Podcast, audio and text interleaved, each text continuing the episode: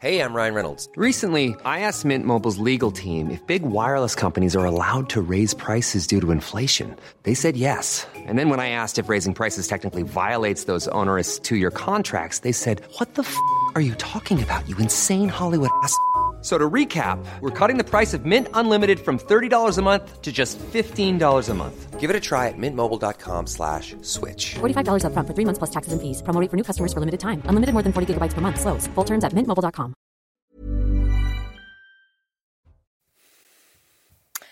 Bonjour et bienvenue à tous. Les agriculteurs maintiennent la pression. Deux capitales dans le viseur. D'abord à Bruxelles avec un millier de tracteurs qui a investi le quartier européen autour du Parlement. Colère et tension. Sur place, une ville paralysée, le symbole d'une contestation partout en Europe et puis en France à Paris.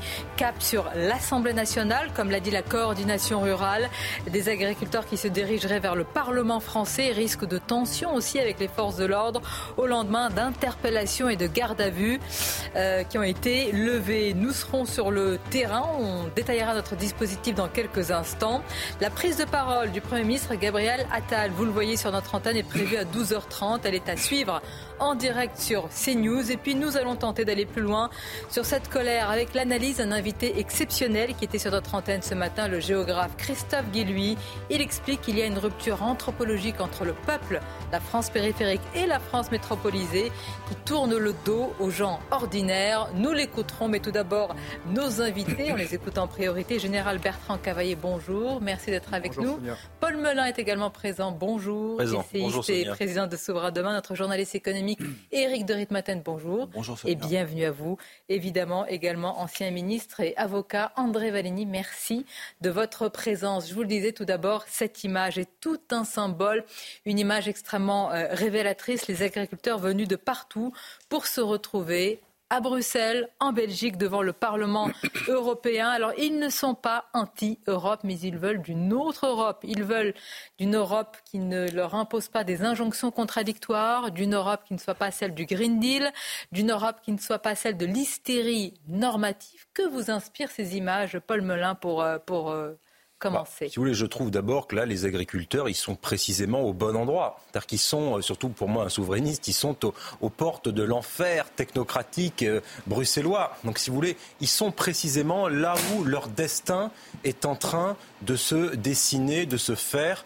Euh, et effectivement, ça prend tout son sens quand on voit ce Green Deal qui va venir, quand on voit que c'est là que les accords de libre-échange, à commencer par le très controversé Mercosur, vont être décidés. Donc si vous voulez, les agriculteurs ressentent, je pense, il n'y a pas besoin d'être euh, doctorant en études politiques pour le savoir, que c'est ici que ça se passe, que c'est à Bruxelles que ça se passe. Et donc le signal, il est extrêmement fort. Et je pense que les dirigeants européens doivent recevoir le message 5 sur 5. Parce que là, si vous voulez, il est minuit moins le quart. On est vraiment euh, à la croisée des chemins. Et le fait que les agriculteurs soient présents là, moi je trouve que c'est un symbole très important. En plus, vous voyez les images, il y a les barbelés devant. Derrière, il y a marqué vote. Donc si vous voulez, c'est tout un symbole aussi. Ça montre à quel point cette démocratie européenne, à quel point ces institutions, ce Parlement européen qui ne fait pas la loi, drôle de Parlement, euh, sont, si vous voulez, controversées et en quoi est-ce que, finalement, au plan de la démocratie, au plan de la représentation des peuples, eh bien, je crois que la technostructure bruxelloise va devoir euh, rendre des comptes, prendre des décisions, peut-être se moderniser, je ne sais pas, mais en tout cas, on ne peut pas continuer comme ça. Vous nous direz comment euh, le système hein, peut changer alors qu'il a lui-même mis, en place euh, tout cela. C'est vrai que ces images, elles nous interpellent. Général euh, Cavaillé, il y a des forces de l'ordre. En France, on a vu des, blindés. Il y a évidemment des règles à, respecter, mais ce face-à-face, force de l'ordre, agriculteur, il interpelle beaucoup, beaucoup dans notre inconscient. Il interpelle, bon, il y a quand même un encadrement avec un dialogue permanent. Maintenant, euh, c'est intéressant d'observer que la situation française, elle se reproduit partout avec des pouvoirs qui démontrent une certaine mansuétude. Il y a des blocages partout, des occupations hein, de, points de passage, hein, d'autoroutes euh, qui pèsent quand même sur la liberté de, circulation. il y a, je trouve, euh, dans, de la part de l'ensemble des gouvernements, une attitude assez similaire, assez commune. Sur Bruxelles également, là, il touche le centre de gravité euh, bien, pour l'instant, il n'y a pas de violence, il n'y a pas d'affrontement. Euh, je le dis depuis le début, on est sur une crise qui est une crise portant sur le secteur agricole, mais c'est aussi une crise morale.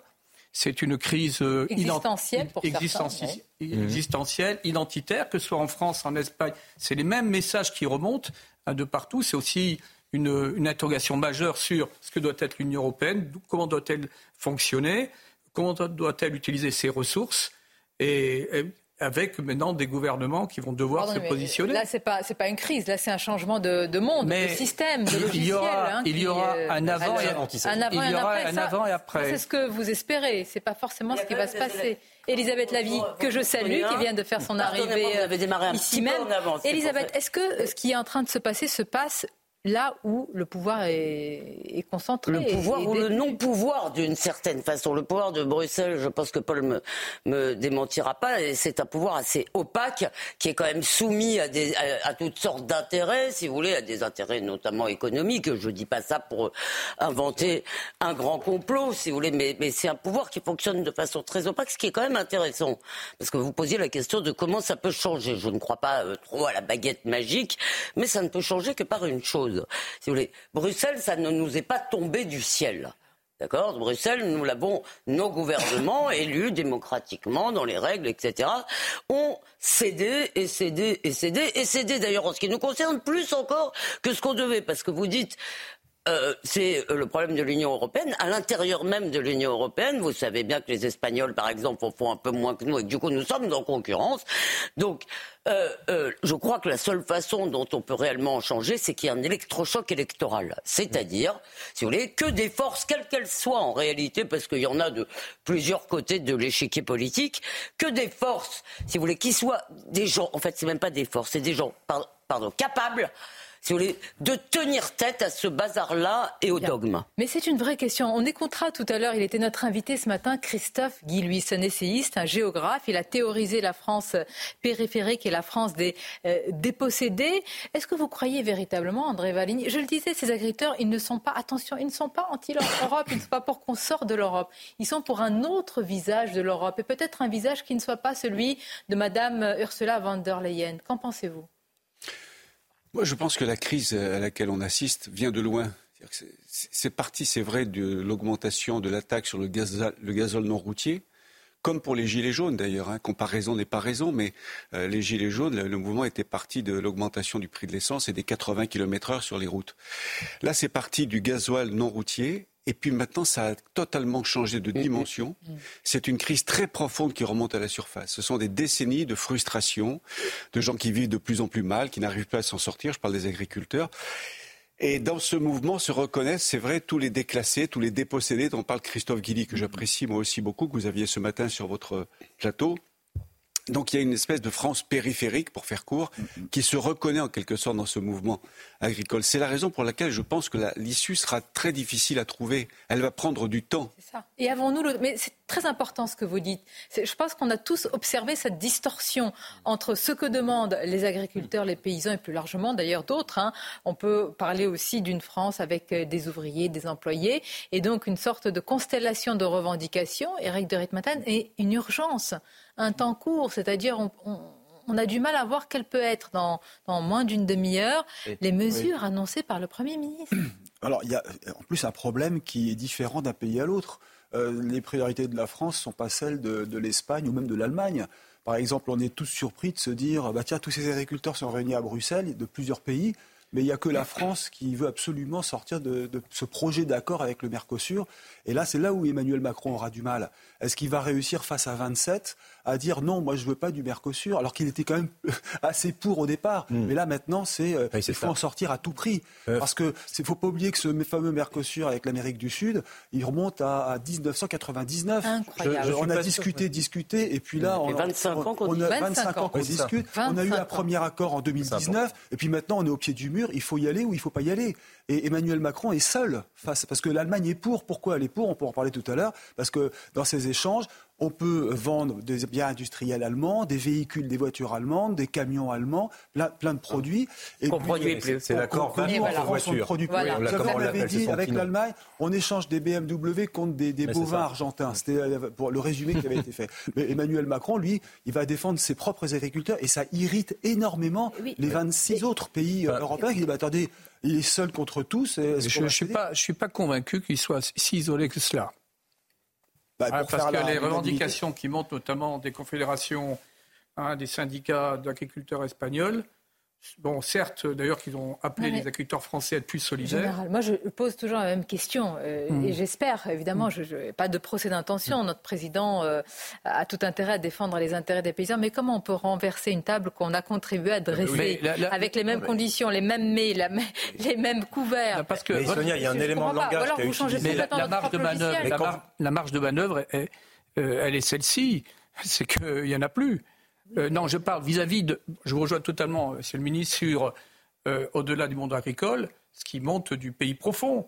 Mais s'agissant du secteur agricole, c'est la viabilité même de 150 000 exploitations dans les 2-3 ans. Donc là, il y a une, ur- une urgence extrême.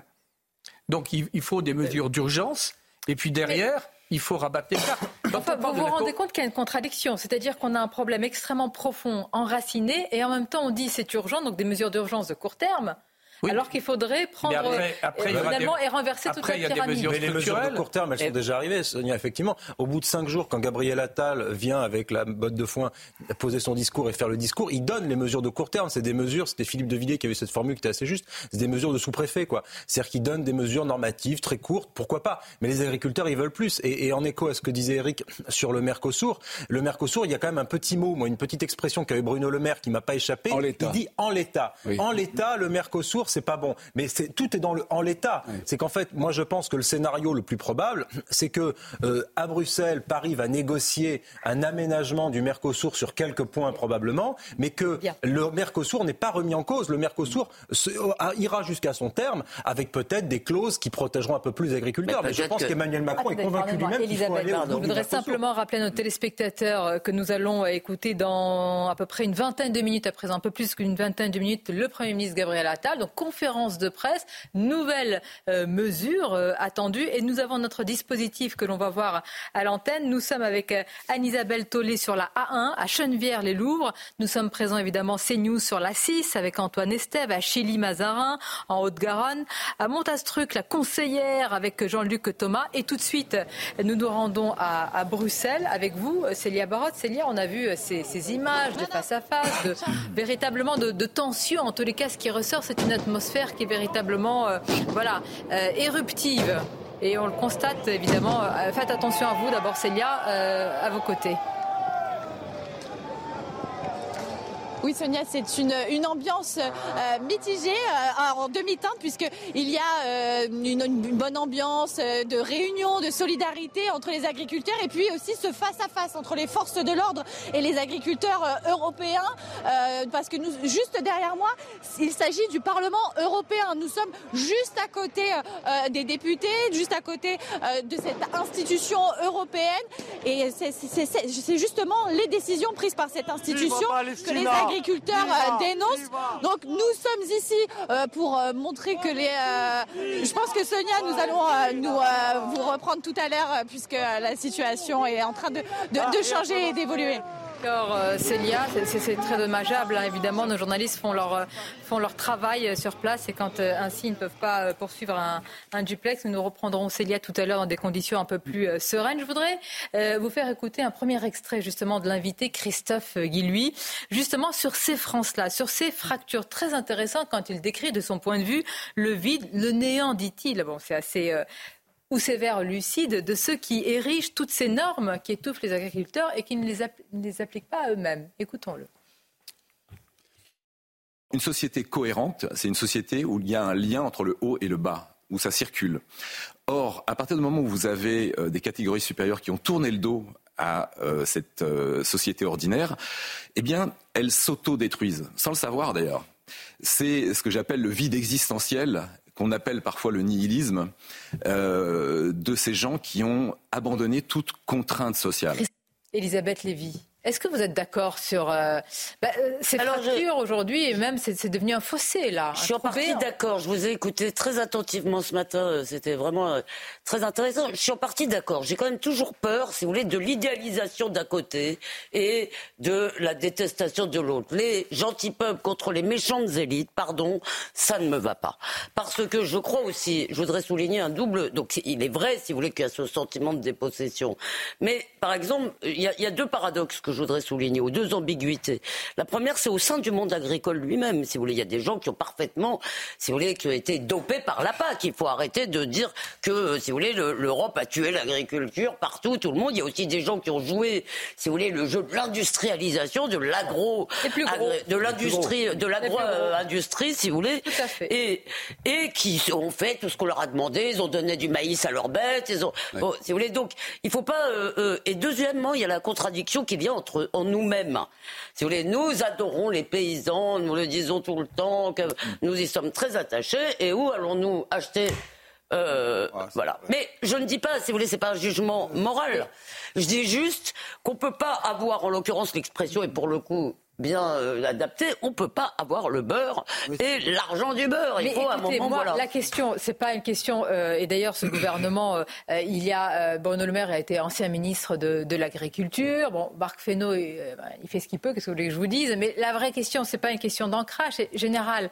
ça fait des années que ça dure. Moi, j'ai demandé hier pourquoi à Bruno Le Maire, pourquoi c'est maintenant que vous multipliez les contrôles dans les centrales d'achat, que vous allez vérifier ah les étiquettes, que vous vous êtes dit qu'il faut monter à Bruxelles pour maintenant mais dire ça suffit le Mercosur. Je dis non. Pourquoi maintenant Pourquoi attendre qu'une partie des gens soient dans la rue Mais, c'est la réponse. S'agissant de Bruxelles, la technostructure bruxelloise, il faut quand même comprendre comment ça fonctionne. Mm, mm. Ils n'ont cessé de complexifier les normes pour mieux asseoir leur pouvoir, leur autorité, à tel point que quand vous allez à un sommet européen à différents niveaux, tout homme politique doit être aidé, épaulé par des spécialistes du droit européen, européen par des, des technocrates. Mais c'est extrêmement particulier. Donc le, ils, constituent le pouvoir en soi parce qu'ils ont complexifié à dessein. Et puis une transition écologique qui est punitive, il ne faut pas l'oublier. Hein, elle ah bah est très très dure. Et donc euh, elle touche aussi les particuliers avec les fameux diagnostics à domicile qui coûtent une fortune. Les gens n'ont plus les moyens. Là, on ennuie les agriculteurs. On peut le faire avec le temps, l'étaler dans le temps. Mais du jour au lendemain, regardez l'industrie française souffre de cela. Et beaucoup d'entreprises sont parties parce qu'elles euh, On voudrait avoir des, messages clairs. Je vous pose une vraie question parce que ça me semble fondamental. Il y a un mot qui est répété à l'envie, André Valny, c'est le mot de souveraineté. Est-ce qu'il est possible Est-ce qu'il est possible de dire souveraineté européenne et souveraineté française. Ou est-ce que non La souveraineté européenne n'est qu'un fantasme pour certains européistes, il ne peut y avoir qu'une souveraineté nationale. Bah Je trouve que c'est un vrai sujet quand même. et que le président, sur, ce point, devrait nous expliquer ce qu'il un oxymore. Bah Qu'en pensez-vous C'est intéressant. Vous n'avez pas de souveraineté avec 3 000 milliards de dettes. gouvernement, vous n'avez pas de souveraineté quand un pays... Attendez, 3 milliards. Attendez, Moi, je suis profondément européen. Et j'ose même sur ce plateau le gros mot de fédéraliste. Je suis fédéraliste. Ah oui, c'est un très gros mot. et je l'assume. Euh, mais je pense que tout ça devrait prendre beaucoup plus de temps, devrait être beaucoup plus expliqué. Et quand j'entends le président de la République parler de souveraineté européenne, c'est un leurre, la souveraineté européenne. Aujourd'hui, elle n'existe pas. Elle peut être un objectif que je partage d'ailleurs. Moi, je suis totalement d'accord avec le président Macron. Il faut aller vers une souveraineté européenne. Mais ça va prendre énormément de temps. Comme disait le général de Gaulle, on ne fait pas une omelette avec des œufs durs. Oui, mais il n'aurait pas dit la souveraineté européenne, le général de Gaulle. Il n'aurait pas dit la souveraineté non, européenne. Bien sûr que Gaulle, on ne fait pas une omelette avec des œufs durs. Surtout pas à son époque. Aujourd'hui, il y a trop d'intérêts divergents entre les États, notamment sur l'agriculture, parce que tout à l'heure on parlait de l'Espagne, il y a aussi l'Italie, la, la, Belgique, la Hollande, euh, l'Espagne. On a oublié l'Est. Beaucoup de pays d'Europe occidentale ont des problèmes avec, avec leurs agriculteurs, mais ils n'ont pas les mêmes problèmes. de la même façon que je le disais sur votre plateau la semaine dernière, il y a plusieurs On a parlé des, céréaliers de la Beauce tout à l'heure. Ah, c'est eux qu'on visait, que vous, dont vous parliez, oui, bien sûr. notamment le président de la FNSEA, M. Rousseau. Ces gens-là ne se plaignent pas de l'Europe. Et d'ailleurs, je peux vous dire une chose, comme élu local, j'ai présidé le département de l'Isère pendant, pendant 15 ans. Je voyais bien la cogestion entre le département de l'Isère et la FDSEA. Je vois la cogestion depuis 30 ans entre la FNSEA et les gouvernements de droite comme de gauche, à tel point que trois ministres issus, de la FNSEA ont été nommés au gouvernement. Michel de Baptiste, François Guillaume, Christian Jacob. Mais voilà, mais écoutez, c'est la vraie ils ont co-géré, ils ont co-géré, et d'ailleurs, l'UMP, pardon, les LR, j'ai vu le programme des LR, là. Eric Ciotti annonce aujourd'hui un livre blanc sur l'agriculture. Il est écrit noir sur blanc dans ce programme des LR sur l'agriculture plus d'aide de la PAC. Ils veulent plus d'aide de la PAC. Mais, mais écoutez, écoutez, il ne s'agit pas de, comment dire d'abattre l'Europe, il s'agit d'une autre mmh. Europe. Et je, non, je tiens à le dire parce que tous les agriculteurs euh, qui, ont, qui ont défilé à notre micro disent la même chose. il ne faut pas les caricaturer, les extrêmes droitisés et dire qu'ils sont pour un, un Frexit. Certains le font.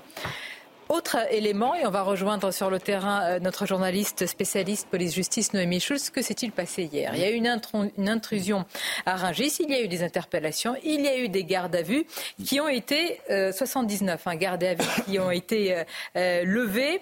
il faut dire que face à ces images, certains ont été envahis par un sentiment de tristesse en disant ce sont des gens qui travaillent, qui n'arrivent pas à joindre les deux bouts, et voilà qu'ils ont été gardés à vue. On va voir quelle est justement la suite de ces, de ces procédures avec vous. Noémie Schulz. Vous êtes euh, devant le commissariat de Maison Alfort. Est-ce que vous pouvez nous faire un point sur la situation, chère Noémie?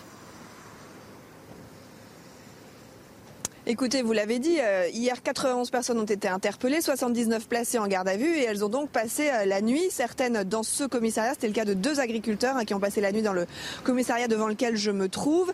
Euh, tous avaient été arrêtés pour des faits de dégradation en réunion. Un rideau de fer aurait notamment été endommagé et puis participation à un groupement en vue de la préparation de dégradation de biens. Ces accusations sont vivement contestées par les agriculteurs. Ils évoquent une action totalement pacifique sans qu'aucune dégradation n'ait été commise. D'ailleurs, ils n'étaient pas euh, venus avec leur tracteur euh, au marché de, de, Ringis. À la sortie de sa garde à vue euh, ce matin, Karine Duc, une des figures du mouvement, nous a dit quelques mots. Elle nous a fait part de son étonnement et de son inquiétude d'avoir été interpellée hier. Je vous propose de l'écouter. Mesurer la, la disproportion entre la manifestation pacifique que l'on a fait, sans dégradation aucune, et euh, le sort qui nous a été réservé juste après. Le temps a été complètement différent. Euh, euh, comment voulez-vous accepter J'ai été reçu le midi à Matignon et le soir je me retrouve au commissariat en garde à vue. si c'est la réponse qu'on donne aux paysans de France et les paysans qui sont ici en convoi avec nous, pour avoir uniquement simplement des mesures et des réponses concrètes pour revenir avec sérénité sur leur ferme, c'est très grave. Les gardes à vue ont toutes été levées sans poursuite euh, à ce stade. Le parquet de Créteil indique que les investigations vont se poursuivre dans le cadre d'une enquête préliminaire pour identifier, notamment avec l'exploitation des vidéos, pour tenter d'identifier euh, les euh, principaux auteurs des dégradations.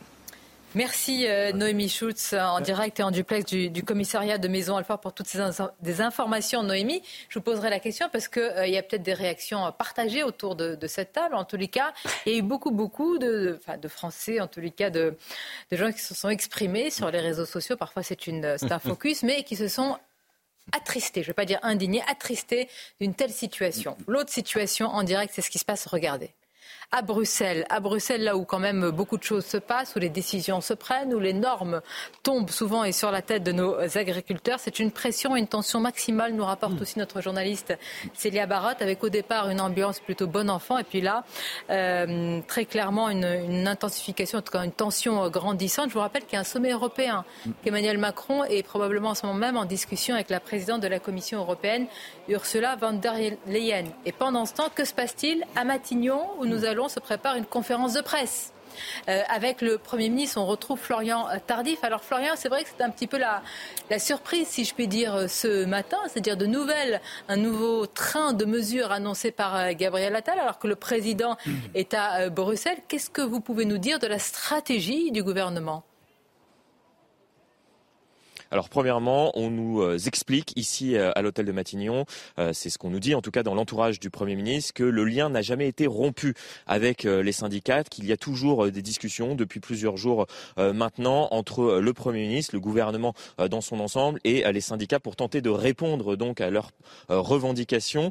Mais voilà, force est de constater qu'il y a eu cette première salve de mesures annoncée par Gabriel Attal sur le terrain la semaine dernière, puis une seconde, là c'est la troisième, troisième et dernière, nous précisons dans son entourage du moins au niveau euh, donc du, euh, du Premier ministre. Alors que peut-il annoncer? C'est un petit peu la question qu'on se pose, tout simplement parce qu'il y a eu euh, d'ores et déjà de premières annonces, comme je le disais, c'est la troisième fois qu'il s'exprime. Il y a eu des aides annoncées pour pour les viticulteurs, des indemnités gonflées par exemple pour pour les éleveurs bovins dont l'élevage est touché par cette maladie hémorragique épisodique. Il y a eu cette décision donc de ne pas supprimer cette niche fiscale qui concerne le gazole non routier, mais voilà, ce n'était pas assez, pas assez pour tenter de résorber cette crise qui semble se propager, puisque vous me montriez euh, à l'instant ces images de tracteurs qui sont à présent euh, arrivés euh, au niveau du Parlement européen. Donc Gabriel Attal avec plusieurs ministres qui l'accompagneront tout à l'heure, Marc Fesneau, le ministre de l'Agriculture, Bruno Le Maire, le ministre de l'Économie et Christophe Béchu, le ministre de l'Environnement. Gabriel Attal arrivera-t-il à répondre à ces différentes revendications et à permettre euh, finalement de tenter d'apercevoir une fin de crise? C'est toute la question et la question qu'on se pose euh, ici également. Merci à vous, Florian euh, Tardif, en direct et en duplex depuis Matignon. Et dans euh, une dizaine de minutes, évidemment, on suivra en direct sur CNews cette prise de parole du Premier ministre, forcément très, très attendue hein, par tous ceux qui manifestent. Je vous rappelle qu'en ce moment même, les blocages eh persistent un petit peu partout euh, en France. Nous serons dans différents coins de France avec nos différents journalistes. Autre information, les 79 eh bien, gardes à vue ont été levés ce matin. Confirmation par notre journaliste police-justice Noémie Schulz. C'est pendant ce temps, regardez, ce sont ces images qui font l'actualité à Bruxelles, en Belgique, avec des situations euh, tendues, comme l'a connu d'ailleurs notre euh, reporter Célia Barotte. Célia, je ne sais pas si vous êtes en mesure euh, de nous décrire ce qui se passe. On voit à la fois ces, jets de, de canon à eau, ces forces de l'ordre toujours mobilisées.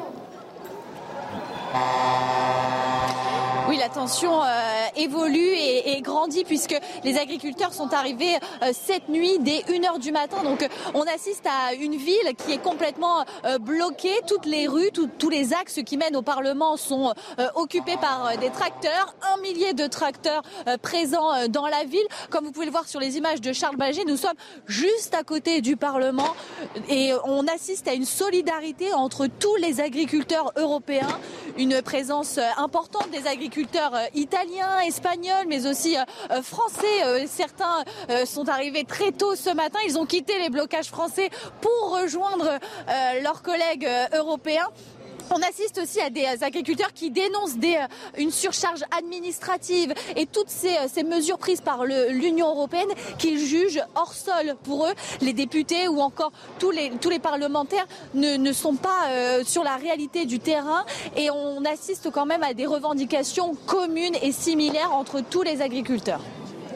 Merci beaucoup, hein, Célia Barotte. Et vraiment, je, souligne le travail de Célia qui euh, euh, tient cette duplex parfois dans des euh, situations compliquées, comme on l'a vu avec quelques. D'ailleurs, ce n'était pas du tout des manifestants sur le sujet principal qui nous occupe. Je voudrais revenir avec vous sur les interpellations et les gardes à vue d'agriculteurs qui ont été levés après l'intrusion hier à Rungis. D'abord, il y a des versions différentes. Il faut insister sur cela.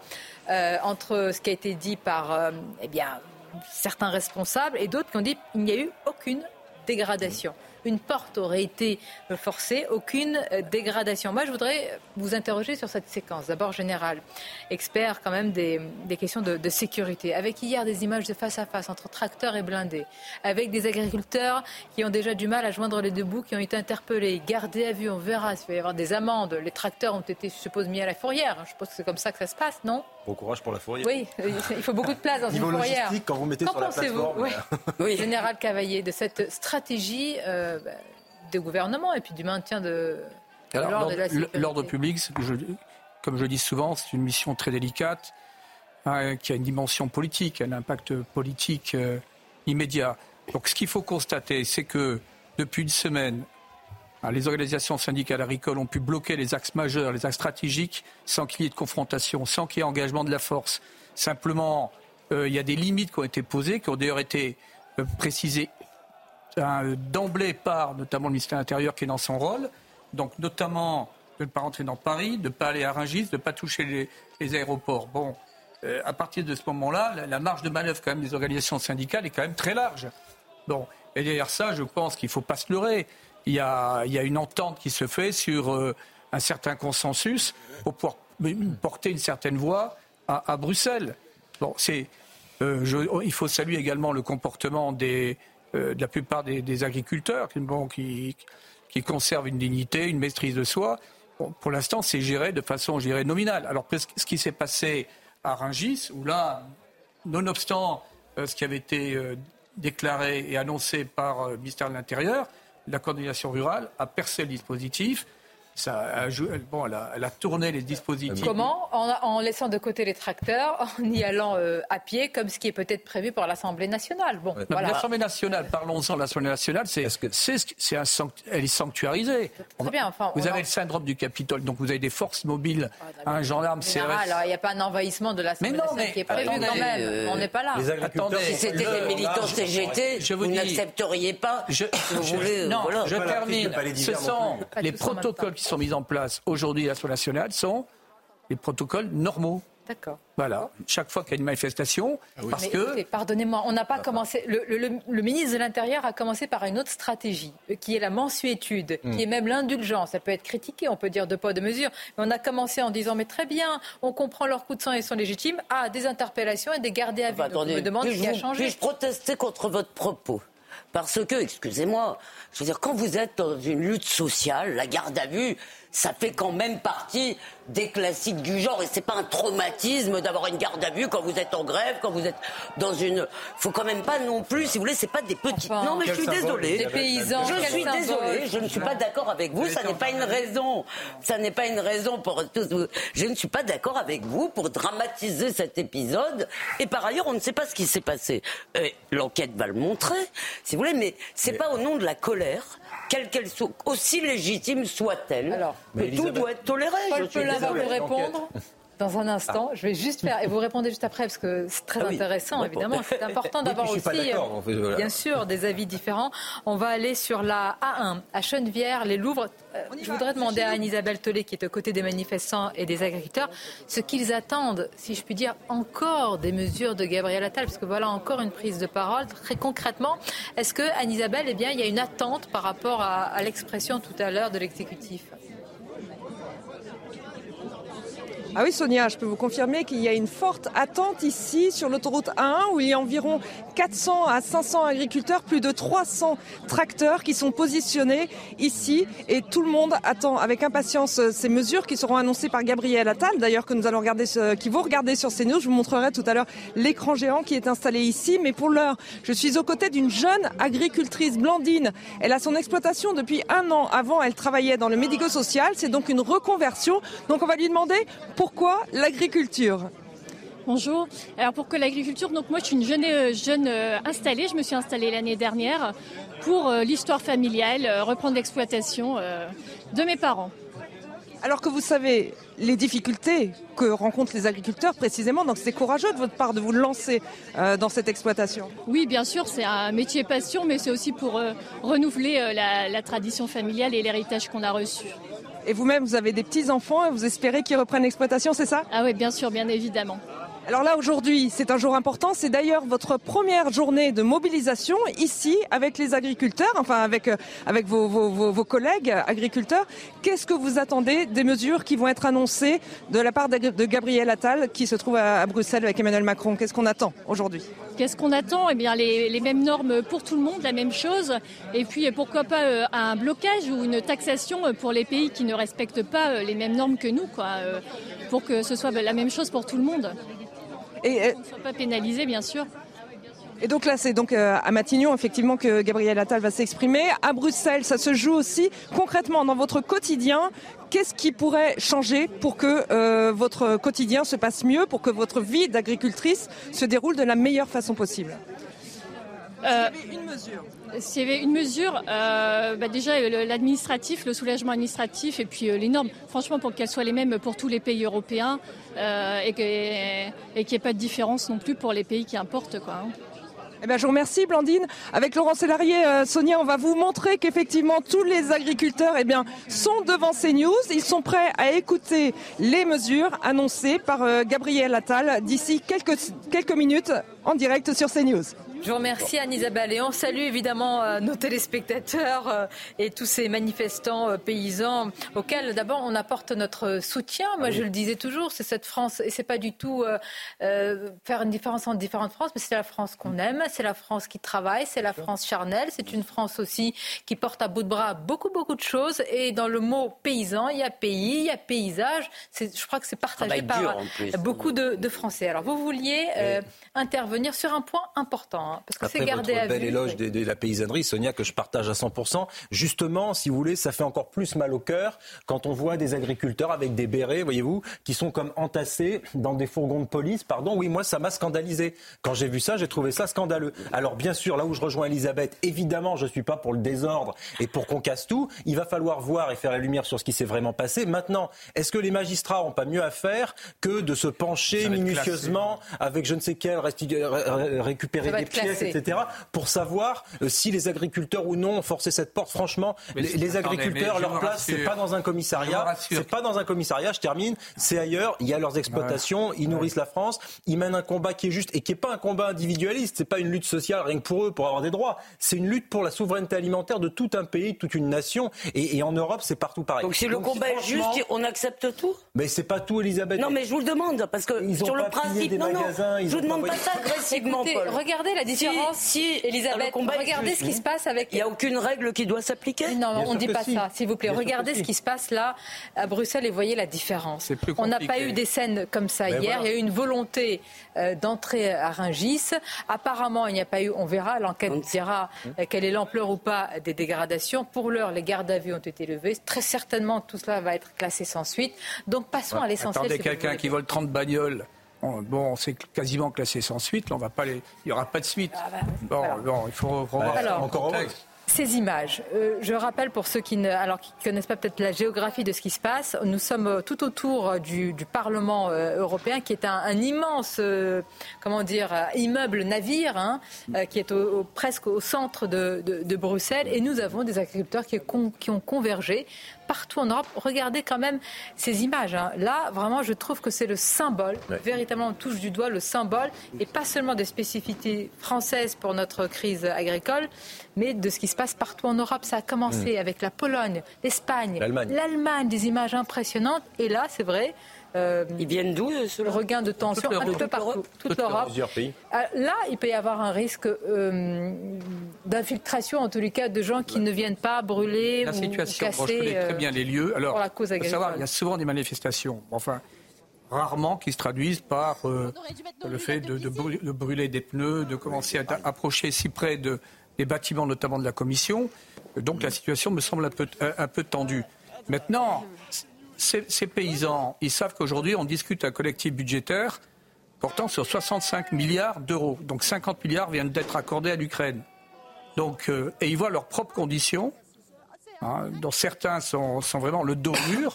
Donc il y a une désespérance qui, s'exprime et qui euh, est d'autant plus vive qu'ils savent que là, il va y avoir des choix. En termes de Vous avez raison, général. Je fais la différence, je voudrais le dire euh, en direct. Je, je fais la différence entre la colère de nos agriculteurs, nos paysans, celle qu'on a vue avec beaucoup de dignité, avec ah ces colonnes de tracteurs, avec ces revendications, avec ces croissants qui ont été distribués aux forces de l'ordre, avec ces prises de parole pour nous expliquer aussi, qui ont fait la pédagogie de ce qu'ils demandent, et puis d'autres images comme celle-ci, hein, avec c'est un autre contexte aussi à, Bruxelles. Et on va peut-être vous montrer l'image aussi des agriculteurs qui attendent euh, la, conférence de presse de, Gabriel Attal d'ici euh, quelques instants. Nous sommes sur la 1. Eh ben, euh, je peux, je les salue, hein, parce que s'ils si ils, nous regardent, on les voit en direct. Et je trouve que c'est très très important. Euh, André Valigny, je vous remercie d'être là. Vous êtes un ministre, vous avez participé à différents euh, gouvernements, d'expliquer encore ce qu'ils demandent. Mais je pense que le cœur battant de leurs problèmes se situe en Europe. Enfin, en tous les cas, bah, en grande partie, hystérie normative, lourdeur administrative, injonction contradictoire, libre-échange dérégulé, mondialisation euh, euh, sans, sans barrière. Moi, je pense, et je l'ai dit la semaine dernière déjà sur votre plateau, Sonia, que le problème numéro un, en tout cas en France, pour les agriculteurs, pas pour tous, mais pour les petits agriculteurs, les éleveurs notamment, les viticulteurs, c'est un problème de revenus.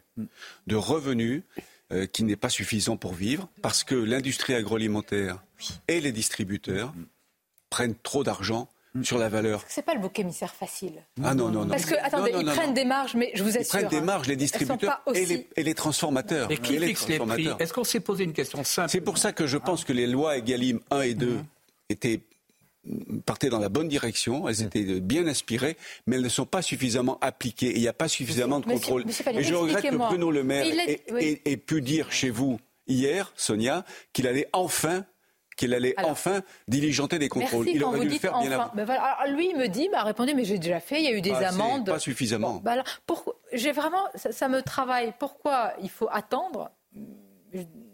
Qu'il y ait des gens dans la C'est rue comme ça en France. C'est toujours comme ça. en Mais France. pourquoi on n'anticipe C'est toujours comme ça en France. Moi, en je sens c'est monter la colère des agriculteurs. Je suis pas tout seul, mais je le vois dans mon département. Mais Depuis vous nous trois aviez mois- alerté. Paul Melun Depuis également. trois mois, s'est je vois les panneaux indicateurs des communes, vous savez, les panneaux d'entrée Retournés de ville et de, qui sont retournés. ça fait trois mois que ça a commencé. Mais ce qu'a dit Christophe Gulli est très juste. hein. Bon, c'est, c'est vraiment un postulat politique entre le haut et le bas. Bon, euh, le bas aujourd'hui exprime des revendications légitimes et le, le haut, soit le haut ne peut pas et le haut sera dégagé, soit il prend, il prend le, le problème dans sa juste dimension, il prend les mesures qui s'imposent.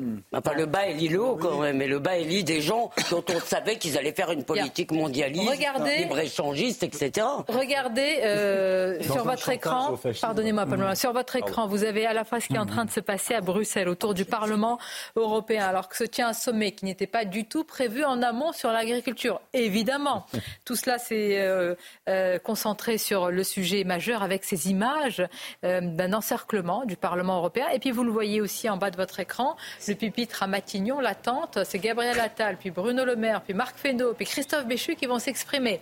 Donc là, euh, je pense qu'Éric on attend des mesures dont on me dit qu'elles seront sectorielles. C'est-à-dire qu'est-ce qui est en train de se passer en Ah, réalité il veut diviser pour régner. Voilà. Non, Et moi, ma crainte, Mais c'est de parier sur un essoufflement. Si, si, bah écoutez, général, on connaît un peu la politique.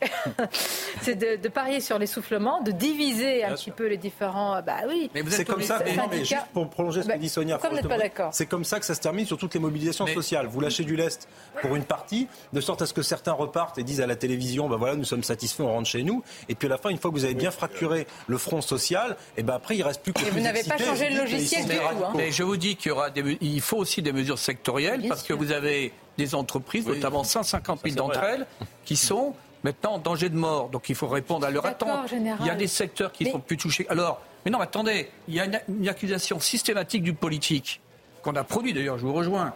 Ce, ce- ce On haut, l'a euh, vu, oui, oui, le bas élu le haut. Bon, maintenant, euh, il y a quand même des mesures qui sont prises. Pardonnez-moi, mais qui a voté les- le trop plein de normes? Qui a voté les Alors, lourdeurs administratives? Qui laisse passer Le gouvernement que nous avons élu. Qui a donné la souveraineté, la transférer avec La un bagage et beaucoup de zèle pour C'est pas nous. c'était Les gens qui ont voté, excusez-moi, euh, c'est des gens qui ont été élus. Sur les normes, je vais faire entendre une voix Enfin, un on peu, peut un peu des comptes, gentiment. Je le disais aussi la semaine dernière, les normes, elles ne tombent pas du ciel. Il n'y a pas un bureaucrate ou des bureaucrates qui se lèvent le matin en disant je vais faire une nouvelle norme. Les normes, non, les normes, elles, elles- les normes, elles sont imposées entre guillemets par des lobbies très puissants qui parfois œuvrent euh, dans le bon sens. Je parle du lobby euh, de la santé, du lobby de, de l'environnement. Moi, je, je vis dans une région où il y a beaucoup de noix. On produit la noix de Grenoble dans, mon, dans ma circonscription. La noix de Grenoble, elle est faite dans la vallée de l'Isère. Les agriculteurs, les cultivateurs, ceux qui produisent de la noix, sont accusés, montrés du doigt par les habitants, les riverains, à cause des, des pesticides et des engrais qu'ils répandent sur les noyers. Donc il y a des normes qui sont maintenant imposées. Les agriculteurs le vivent mal parce que ça leur crée des contraintes et ils ont moins de production. Mais c'est dans le sens de la santé publique que tout ça va.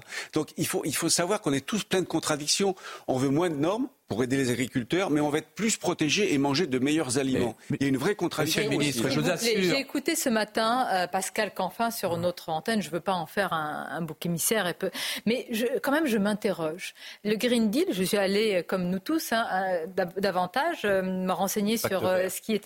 Mais enfin, c'est véritablement un projet de décroissance planifié, organisé, conscient, qui est écrit noir sur blanc. Qui n'est pas encore en vigueur. Oui, mais c'est un choix. C'est-à-dire Mais que nous à un idéologique. choix. C'est Oui. idéologique. Soit on choisit la euh, décroissance. Mais non, c'est et puis en une- plus, c'est un pacte vert qui est extrêmement pernicieux parce que nous allons imposer des dizaines et des dizaines de normes au nom de l'environnement, ce qui est d'ailleurs discutable parfois, aux agriculteurs européens, tout en signant, et je reviens à mes traités de libre-échange parce que pour moi c'est très important, tout en continuant à signer des traités pour importer tout et n'importe quoi dans des conditions euh, sanitaires, environnementales et sociales déplorables, alors même que nos agriculteurs en Europe Europe, l'agriculteur allemand, français, hollandais, il va être tenu de respecter des cahiers des charges qui font que quand il va vouloir aller tailler la haie, euh, il va le, devoir le faire pendant trois semaines. Et sinon, s'il est hors des trois semaines, on va dire, oulala, c'est très dangereux, un oiseau pourrait nidifier. Comme si les agriculteurs ne savaient pas quand est-ce qu'un oiseau pourrait nidifier une vache, on va remplir un formulaire. Et pour faire une vache, on va remplir un formulaire.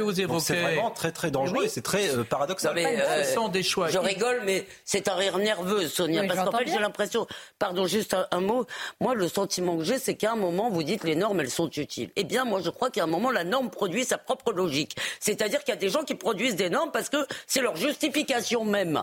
Et, si vous voulez, entre la norme utile et la norme dingue, on doit quand même pouvoir faire la différence. On l'a vu au moment des Gilets jaunes. En fait, il y avait aussi des normes. Euh, bien sûr, Elisabeth, il y a une règle, c'est que ce soit les mêmes règles pour tous.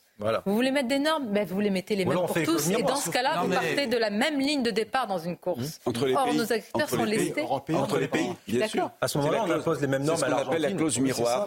Il faut que les produits qu'on importe soient soumis aux mêmes contraintes. Je vais revenir, sur les, les grands choix idéologiques de la décroissance. C'est aussi le grand choix idéologique que d'importer massivement des populations venues d'ailleurs. Donc euh, voilà, on est totalement ouvert. Mais, et, ils en sont convaincus, parce que moi je, suis souvent à la Bruxelles. Et maintenant, oui? Parce que parce que ils ne conçoivent pas la frontière. Euh, Régis Debré, qui avait écrit un excellent livre sur l'éloge des frontières, avait dit que la frontière est hospitalière. La frontière n'exclut pas. Euh, elle peut même, au contraire, ah permettre de mieux accueillir. Mais comme on n'a pas cette Mais logique, il y a un terme d'identité qui est, interdit. Le terme d'identité est interdit à Bruxelles. Même le terme de frontière. C'est interdit. Sauf quand il s'agit de faire des frontières autour du Parlement en barbelé. Et quand on dit nation, c'est égoïsme national. Et, nous sommes, et nous sommes un espace, c'est pas un territoire. Hmm. Un espace, qu'est-ce qui délimite un espace? Et je reviendrai sur la procédure. Peut-être. Quand vous allez, moi, je suis engagé dans nombre de, nombre de projets européens, à l'international, notamment en Afrique.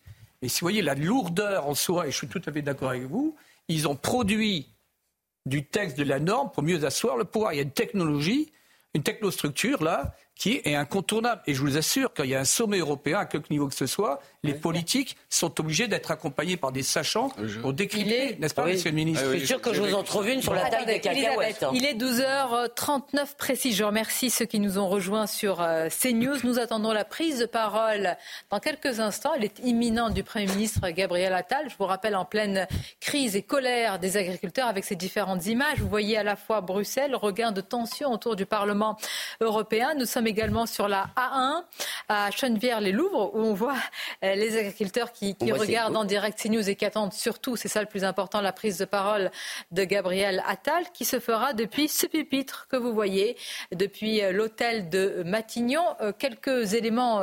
Il y a eu il y a deux jours le discours de politique générale de Gabriel Attal et la colère n'a pas faibli. Les agriculteurs estiment que le compte n'y est pas. Je vous rappelle que le Premier ministre a dit que l'agriculture, il l'a placée au-dessus de tout. J'aimerais m'arrêter sur cette phrase.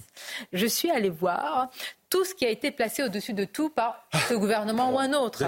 Alors, non mais la lutte contre la lutte contre les trafics, placée au-dessus de tout.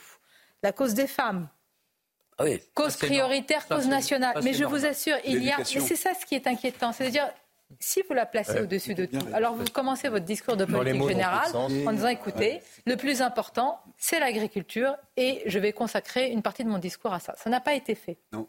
Mais même c'est ridicule, vous avez raison, cette idée, si vous voulez, que évidemment que quand vous êtes Premier ministre, vous pouvez pas dire l'agriculture c'est plus important que l'école ou le contraire, si vous voulez, c'est complètement, c'est vraiment ça, c'est flatter, si vous voulez, le, c'est nous flatter, flatter à la fois les agriculteurs. Qui ont besoin de mots d'amour aussi. Hein. Euh, besoin de mots d'amour, besoin de mots d'amour, c'est pas ça, si vous voulez, c'est de leur dire qu'on comprend euh, leur problème, qu'on n'a pas de baguette magique, parce que comme me l'a dit euh, euh, André Baligny tout à l'heure, d'ailleurs tout le monde, je crois, pour changer ce système, il faut arrêter de croire que ça va se faire en 15 jours. il y a peut-être changer d'un système quand on en fait partie? Mais c'est quel Oui, vous avez raison. Mais encore une fois, c'est nous qui avons élu des gens qui n'ont pas caché qui ils étaient.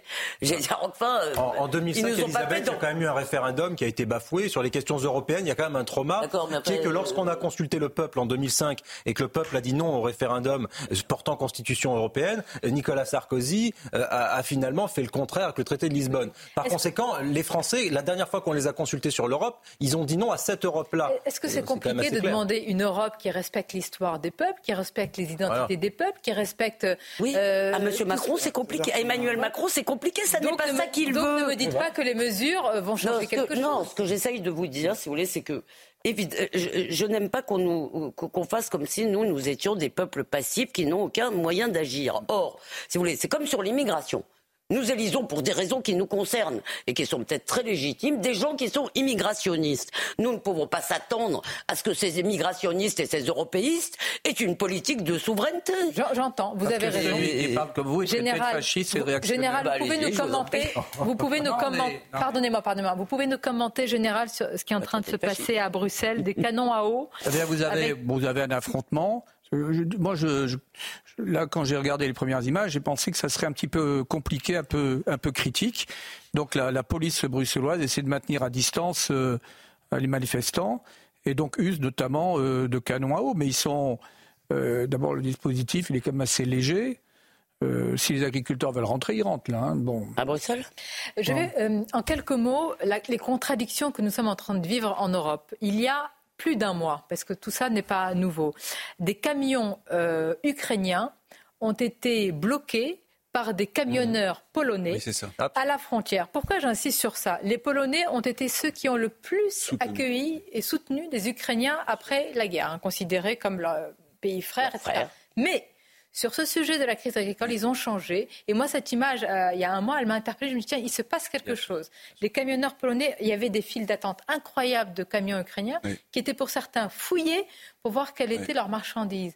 Donc regardez quand même ce que ça charrie comme raison. sentiment et revirement, André Vanni. Ce qui se passe, c'est très profond, je trouve. Je, je pense qu'on a eu tort euh, d'aller aussi loin avec les Ukrainiens dans la facilité qu'on leur a donnée de, de- de nous importer du blé. Je pense qu'on devrait davantage leur envoyer des armes plutôt que de leur demander du blé. Euh, le, blé ukrainien met en grande difficulté les filières euh, d'Europe occidentale. En revanche, il demande plus d'armes. De ce point de vue, le chancelier allemand est, très méritant parce qu'il essaie de convaincre ses partenaires d'envoyer plus d'armes aux Ukrainiens.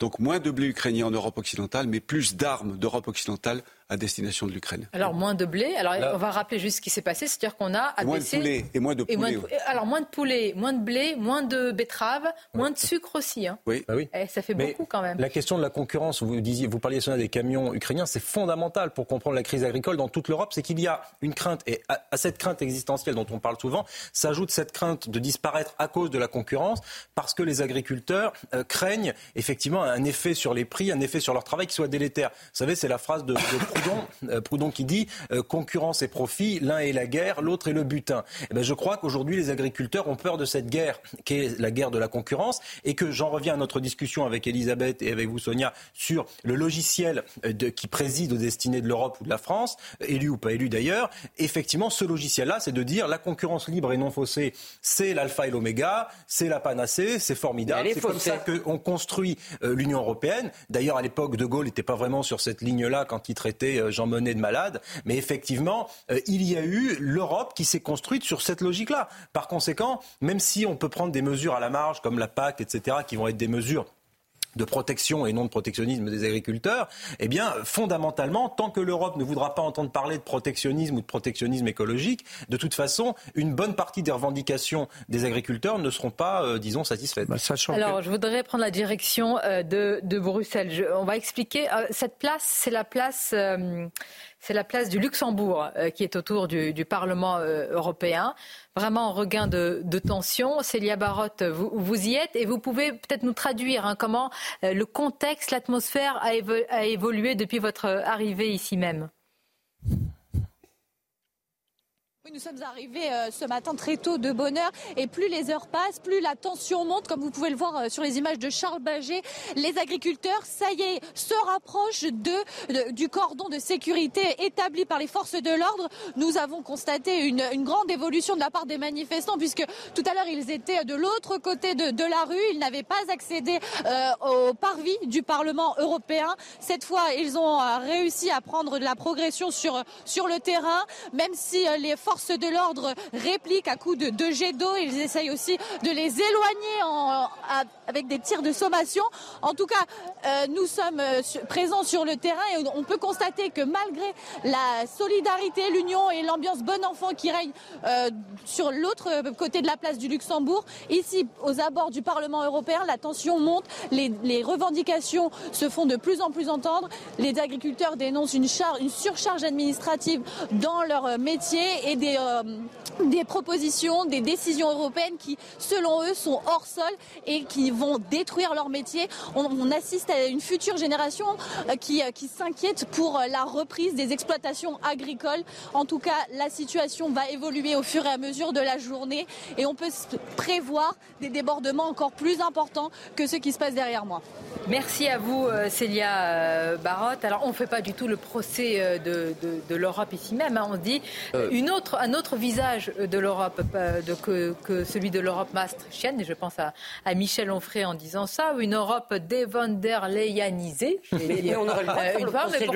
Pourquoi il n'y a pas des visages qui incarnent véritablement eh bien, cette Europe des, des nations, comme l'a voulu le général des peuples. des peuples. Attendez, Éric de Ritmaten. Il y a aussi les visages de l'Europe, il y a aussi les visages du mouvement. Et là, il faut qu'on s'arrête sur un point important. Nous avons reçu ici même, il y a deux jours, le président de la FNSEA, M. Rousseau. Il y a la coordination rurale, très clairement. Éric de Ritmaten, on voit bien que ce n'est pas la même manière de, s'exprimer. On voit bien aussi que le gouvernement privilégie certains plutôt que, d'autres. Qui, aujourd'hui, comment tient la, la négociation? C'est-à-dire, s'il y a un accord, s'il y a un accord qui se discute avec la FNSEA, est-ce qu'on est sûr qu'après, la rivière de la colère va rentrer dans son lit? Bah, c'est-à-dire qu'on présente oh. le président de la FNSEA comme un porte-parole d'une profession. Alors lui représente effectivement les, gros industriels. Hein. il ne faut pas oublier qu'il est président de la société Avril, qui a de nombreuses marques, hein, dont les huiles Le Sieur, les huiles Puget. Donc c'est vrai qu'il a, il est là pour peser un certain poids. Euh, mais est-ce qu'il est représentatif du petit agriculteur de base? Euh, bah, C'est plus le rôle des fédérations euh, FDSEA, hein, les fédérations départementales, mmh. aussi les jeunes agriculteurs. Mais c'est un petit peu comme le MEDEF si vous voulez. On s'est toujours dit, est-ce que euh, le président du MEDEF représente vraiment le tissu économique français? Hein, Il faut voir, vous avez aussi les CGPME qui est plus proche du terrain, vous avez des ETI hein, qui ont besoin d'avoir leurs représentants. En France, on a énormément de représentations euh, syndicales et patronales. Maintenant, il faut bien quelqu'un qui discute. Euh, Alors, s'il vous plaît. S'il vous plaît, il va prendre la direction de, l'hôtel de, Matignon. Je vous rappelle euh, qu'on attend la prise de parole du Premier ministre Gabriel euh, Attal, avec aussi, euh, juste après lui, les ministres Bruno Le Maire, Marc Fesneau de l'Agriculture et de l'écologie aussi, Christophe Béchu. C'est une prise de parole qui intervient alors qu'il y a un sommet européen et puis des tensions fortes devant le, le Parlement européen. L'attente, c'est ce que nous disent nos différents journalistes reporters sur le terrain aux quatre coins la France, l'attente est importante, la prise de parole de Gabriel Attal. Et il faut le dire, c'est une stratégie qui interroge. Qui interroge, c'est-à-dire qui est faite en, plusieurs temps. Hein. Il y a eu d'abord euh, ce qui s'est passé sur une botte de, de, paille. On l'a vu. Il y a eu le discours de politique générale. Puis vous le voyez, là, très certainement, euh, c'est imminent l'arrivée de, de Gabriel Attal, qui est aussi c'est un premier test hein, pour le. Et quel test grandeur nature pour ce Premier ministre qui, tout de suite après sa nomination, est euh, dans le bain finalement d'une contestation sociale d'ampleur. Emmanuel Macron, lui, est sur la scène européenne, donc on voit bien qu'il y a un partage des rôles, mais c'est lui qui est euh, euh, au premier plan. Et véritablement, là, Paul Melun, on va voir aussi, je dis souvent la Startup Nation parce qu'ils sont définis mmh. ainsi, comment elle peut apporter cette Startup Nation des réponses aux pays oui, bah, malheureusement, Sonia, on les a un peu vus à l'œuvre, comme ils y sont depuis 2017. Et effectivement, Gabriel Attal, la foudre risquait de lui tomber dessus, puisque 2017, nous avons eu, dans l'ordre, nous avons eu euh, les gilets jaunes, euh, nous avons eu euh, les retraites. Avant, il y a eu le Covid et les manifestations contre le pass sanitaire, etc., etc. Les retraites se sont finies en casserolade. Entre-temps, il y a eu les émeutes. Et là, maintenant, voilà les, agriculteurs. Donc, si vous voulez, ça témoigne quand même, avec des raisons à chaque fois très différentes. Je ne fais pas l'amalgame entre ces différents événements le fait que, si vous voulez, Emmanuel Macron et, son et ses gouvernements successifs, dans leur gestion du pays, n'ont pas vraiment apaisé la France. Je ne sais pas si vous vous souvenez de cette formule des 100 jours de l'apaisement. Euh, là, c'est plutôt les 100 jours euh, version Bonaparte. C'est-à-dire que ça se finit assez mal, en fait. Et Gabriel Attal, effectivement, moi, je ne dis pas que c'est pas quelqu'un de talentueux, d'intelligent. il l'est, bien sûr. Mais là, il a face à lui toutes les contradictions, tous les effets de la politique effectivement euh, mondialiste qui a été conduite depuis un certain nombre d'années. Euh, Michel Onfray dénonce depuis longtemps, depuis 1992, les effets de l'Europe de Maastricht. Et à un moment donné, effectivement, on le voit à Bruxelles, eh bien ça chauffe, les gens n'en peuvent plus. Il y a un, ras-le-bol de ce système-là, qui est un système qui ne fonctionne pas, qui fonctionne mal. Vous avez Donc ça besoin tombe sur Gabriel. d'ancrage. Ce gouvernement, moi je le dis souvent, quand vous regardez sa carte de comment dire euh, de- de- de- d'ancrage et, et d'élection, c'est un gouvernement qui est très francilien. Bah oui. Ah bah, qui est même, qui est même de l'ouest de l'île de. France. Même préciser Même des de l'ouest, on peut dire. Alors que, par exemple, sur ce plateau, nous avons un élu, il a été maire, il a été président du conseil. Non, mais c'est vrai, ça fait une différence. Quand je élu. discute avec, toujours élu, avec André Valigny, eh bien, voilà, arrive d'abord Gabriel Attal, prise de parole en direct sur CNews. On l'écoute, ce Premier ministre. Messieurs les ministres, Mesdames, Messieurs, partout en Europe, nos agriculteurs sont confrontés à un malaise et, je le dis, à une forme de crise qui concerne aussi nos voisins. Partout en Europe, la même question se pose. Comment continuer à produire plus et mieux? Comment continuer à faire face au changement climatique? Comment ne pas subir la concurrence déloyale de pays étrangers? Comment résister dans un marché qui a parfois pu s'apparenter à une forme de jungle? Comment enfin permettre à nos agriculteurs de continuer à faire leur travail quand les normes s'empilent, freinent, peuvent parfois leur faire perdre le sens de leur travail? En bref, cette question qui se pose en ce moment partout en Europe, y a-t-il un avenir pour notre agriculture? Évidemment, la réponse est oui. Et depuis 2017, nous avons voulu agir pour le montrer. Nous avons créé une assurance récolte pour soutenir face aux aléas climatiques. Nous avons porté les lois EGalim, sans doute imparfaites, mais qui nous ont permis de sortir de la loi LME de 2009 qui donnait les pleins pouvoirs à la grande distribution. Nous avons fait le Varenne de l'eau, développé des plans de filière et nous avons été au rendez-vous pour accompagner face aux catastrophes climatiques. Je pense au gel, à la sécheresse, à la canicule, aux inondations, aux tempêtes, aux maladies. Avons-nous répondu au malaise? À l'évidence, non. Avons-nous fait des erreurs? À l'évidence, oui. Il faut avoir la lucidité de le reconnaître. C'est ce que j'ai fait vendredi dernier en Haute-Garonne, en annonçant l'abandon de la réforme du GNR qui ne marchait pas, ne pouvait pas marcher, notamment parce qu'elle était complexe et pas assez juste pour les petites exploitations.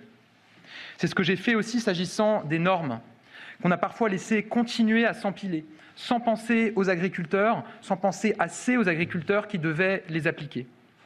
Là aussi, j'ai dit stop et j'ai lancé un travail sans précédent de simplification, à la fois au niveau national, avec dix premières normes simplifiées et supprimées dès la semaine dernière, et au niveau local. Sur la trésorerie de nos agriculteurs, l'État a été trop lent dans le versement de certaines aides. Alors partout, nous accélérons.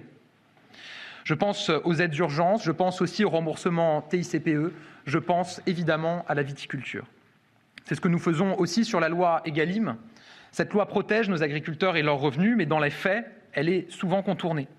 Alors, la semaine dernière, nous avons doublé le nombre d'inspecteurs chargés de contrôler les prix. Nous doublons le nombre de contrôles et nous serons intraitables pour les entreprises qui ne respectent pas les règles d'Egalim. En présentant ces mesures la semaine dernière, je l'ai dit, ce sont de premières mesures. Elles sont là, concrètes, tangibles, mais elles en appellent d'autres.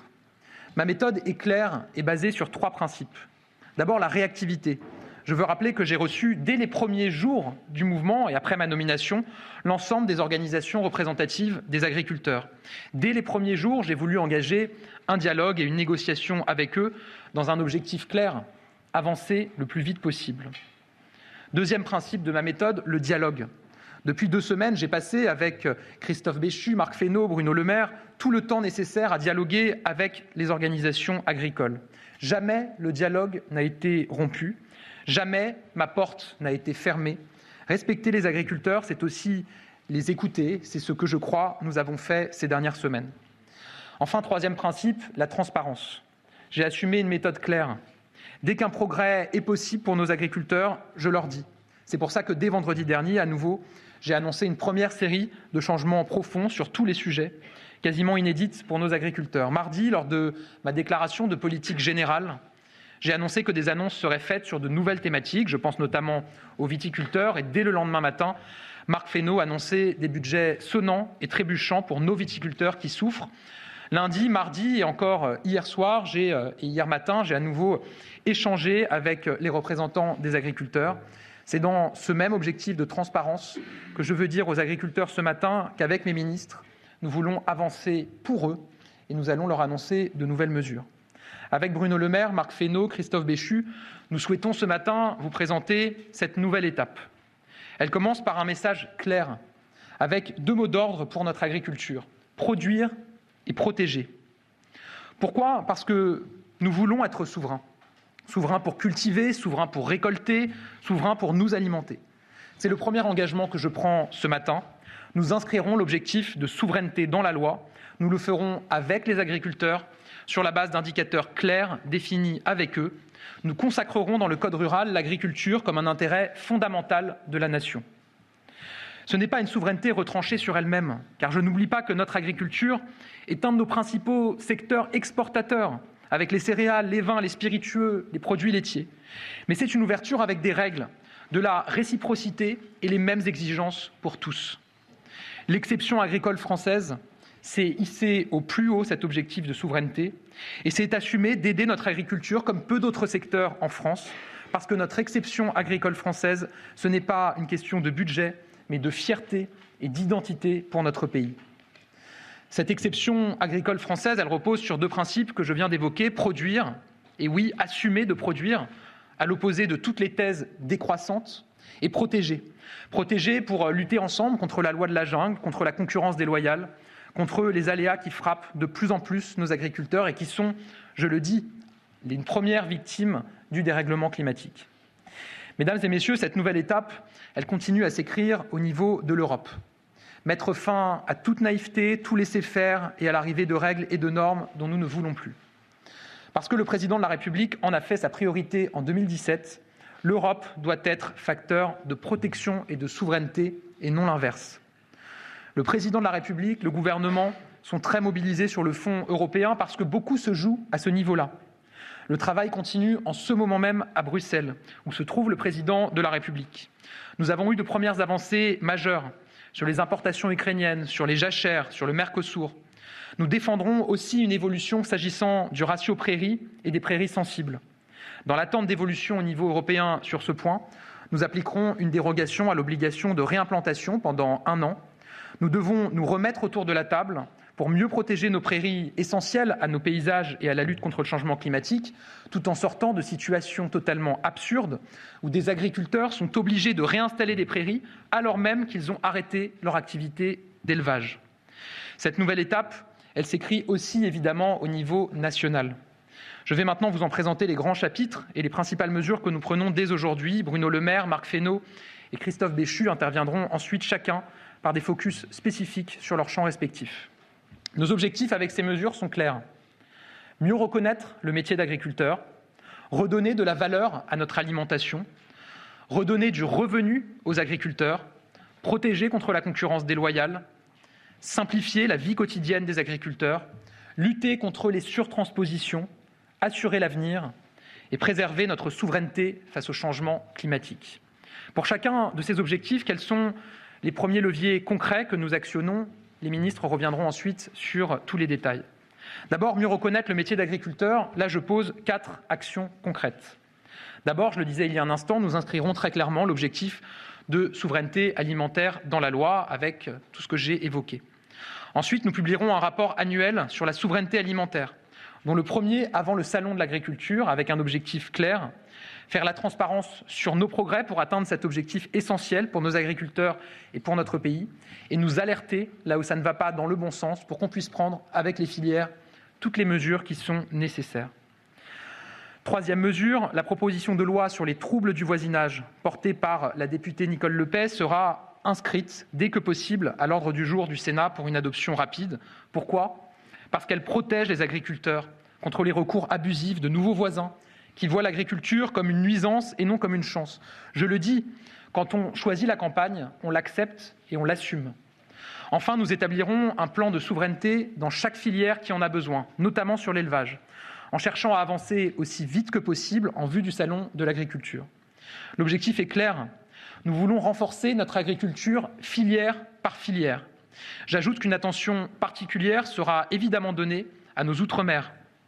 Ils ont besoin de plans de filière, ils ont besoin d'un travail de réflexion sur les AOP, IGP, de mesures pour lutter contre les conséquences en agriculture du changement climatique.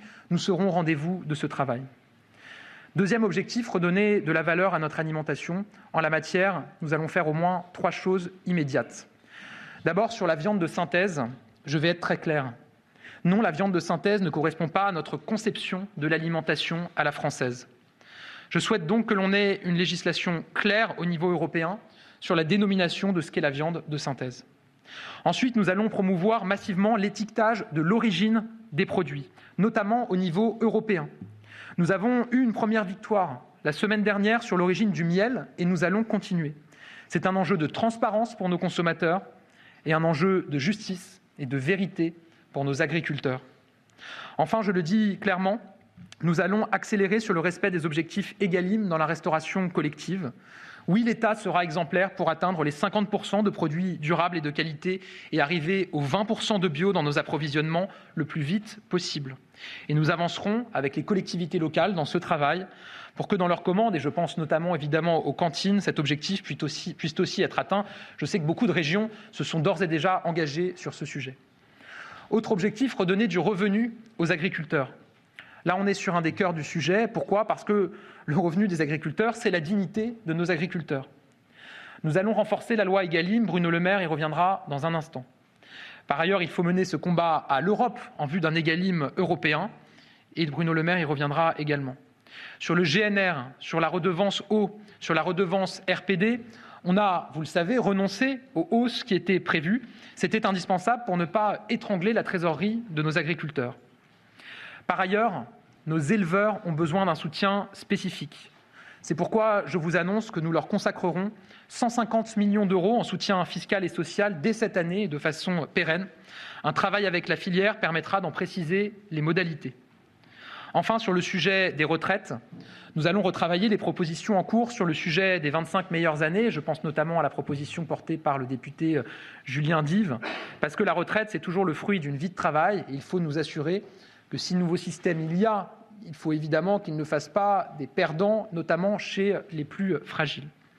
Quatrième sujet, là aussi au cœur de la nouvelle page que nous voulons écrire, nous allons mieux protéger notre pays et nos agriculteurs français contre la concurrence déloyale, avec quatre principes clairs. D'abord, le Mercosur, nous l'avons dit dès vendredi dernier, je l'ai redit cette semaine, le président de la République lui-même en a reparlé avec fermeté. Il n'est pas question pour la France d'accepter ce traité, c'est clair, c'est net et c'est ferme. Ensuite, nous devons mieux protéger notre pays et nos agriculteurs, avec de vraies mesures miroirs et des clauses de sauvegarde très claires. Je vous annonce donc que j'ai décidé de prendre sans délai une clause de sauvegarde sur le thiaclopride qui interdit enfin l'importation de fruits et légumes traités avec ce pesticide que nous avons interdit en Europe. L'Europe n'a à ce stade pas pris de mesures de sauvegarde sur ce produit, nous décidons donc en France de le faire en avance de phase. Cet exemple, c'est le signe de la nouvelle politique qui sera la nôtre. Des mesures miroirs partout, des clauses de sauvegarde pour lutter sans relâche contre la concurrence déloyale. Troisième sujet, pour mieux lutter contre la concurrence déloyale, nous proposerons la création d'une force européenne de contrôle pour lutter contre la fraude, notamment sanitaire, et donc contre l'importation de produits qui ne respectent pas nos règles au niveau européen et au niveau français et les règles auxquelles nos agriculteurs sont soumis. Enfin, sur l'Ukraine, je l'ai dit, nous avançons avec la création de clauses de sauvegarde, notamment sur la volaille. Il faudra que nous abordions la question des céréales dans le cadre de la négociation qui s'ouvre. Cinquième grand objectif que je vous présente ce matin, libérer, déverrouiller, simplifier la vie de nos agriculteurs. Cela passe par deux axes très forts. D'abord, le grand chantier de la simplification que j'ai lancé dès vendredi dernier. Il avance à vitesse grand V les préfets simplifient en ce moment même des normes partout en France et le gouvernement fera un point d'étape dans les plus brefs délais sur l'avancée de ce chantier. Ensuite, les projets d'eau que nous voulons accélérer et soutenir. Le plan eau annoncé par le président de la République est clair.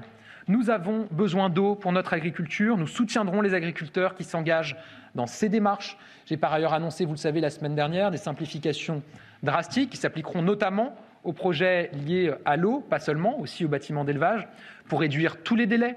Le délai pour former un recours contre un projet porté par un agriculteur sera divisé par deux, il passera de quatre mois à deux mois. Et nous inscrirons une garantie pour que l'ensemble de ces recours superposés ne puissent pas, ne puissent pas durer deux ans, comme c'est le cas aujourd'hui, mais être limités à dix mois au maximum. Et nous supprimerons un niveau de juridiction dans la procédure pour aller encore plus vite. Lutter contre la surtransposition, c'est le sixième grand objectif.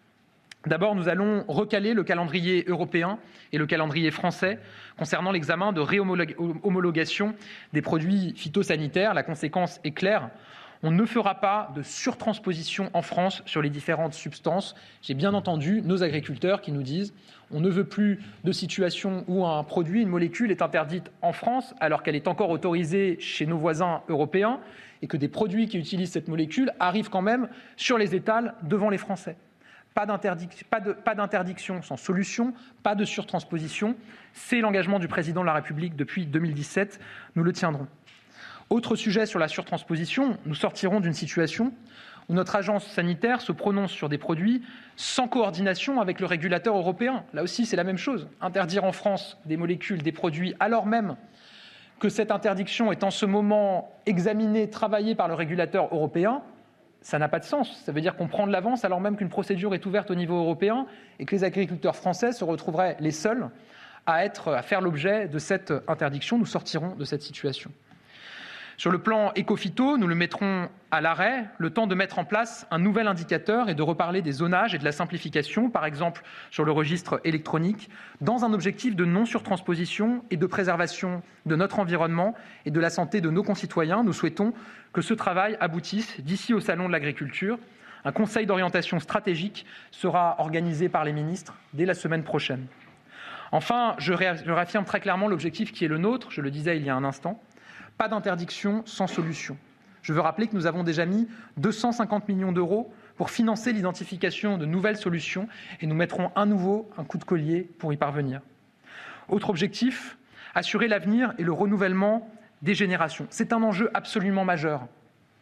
Quand un agriculteur quitte son exploitation, arrête son activité, il faut qu'un jeune puisse le remplacer et reprendre son activité. C'est d'abord un enjeu pour nos jeunes ils sont tellement nombreux à aspirer, s'engager pour le vivant, devenir agriculteurs, éleveurs. C'est donc un enjeu d'épanouissement pour eux, mais c'est un enjeu pour le pays. Assurer le renouvellement des générations, la transmission, l'installation des jeunes, c'est le moyen le plus sûr de maintenir notre agriculture dans la durée et donc notre identité française. Là, j'annonce deux éléments très concrets. D'abord sur la transmission.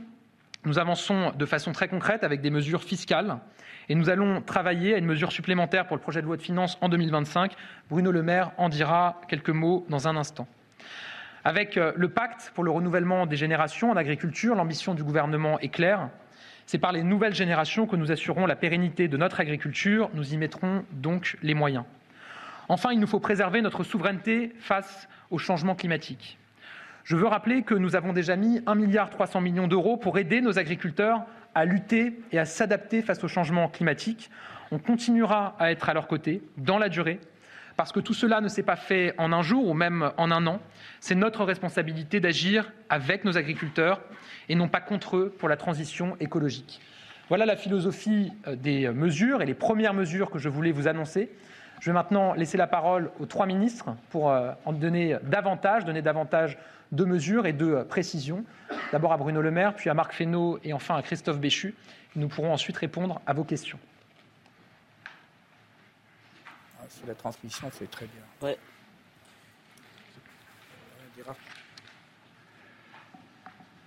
Monsieur le Premier ministre, Messieurs les ministres, Mesdames, euh, Messieurs, le revenu des agriculteurs ne doit pas être la variable d'ajustement des négociations commerciales entre les industriels et les distributeurs. C'est le principe fondamental qui est au cœur de la loi Egalim, qui a été rappelé par le Premier ministre.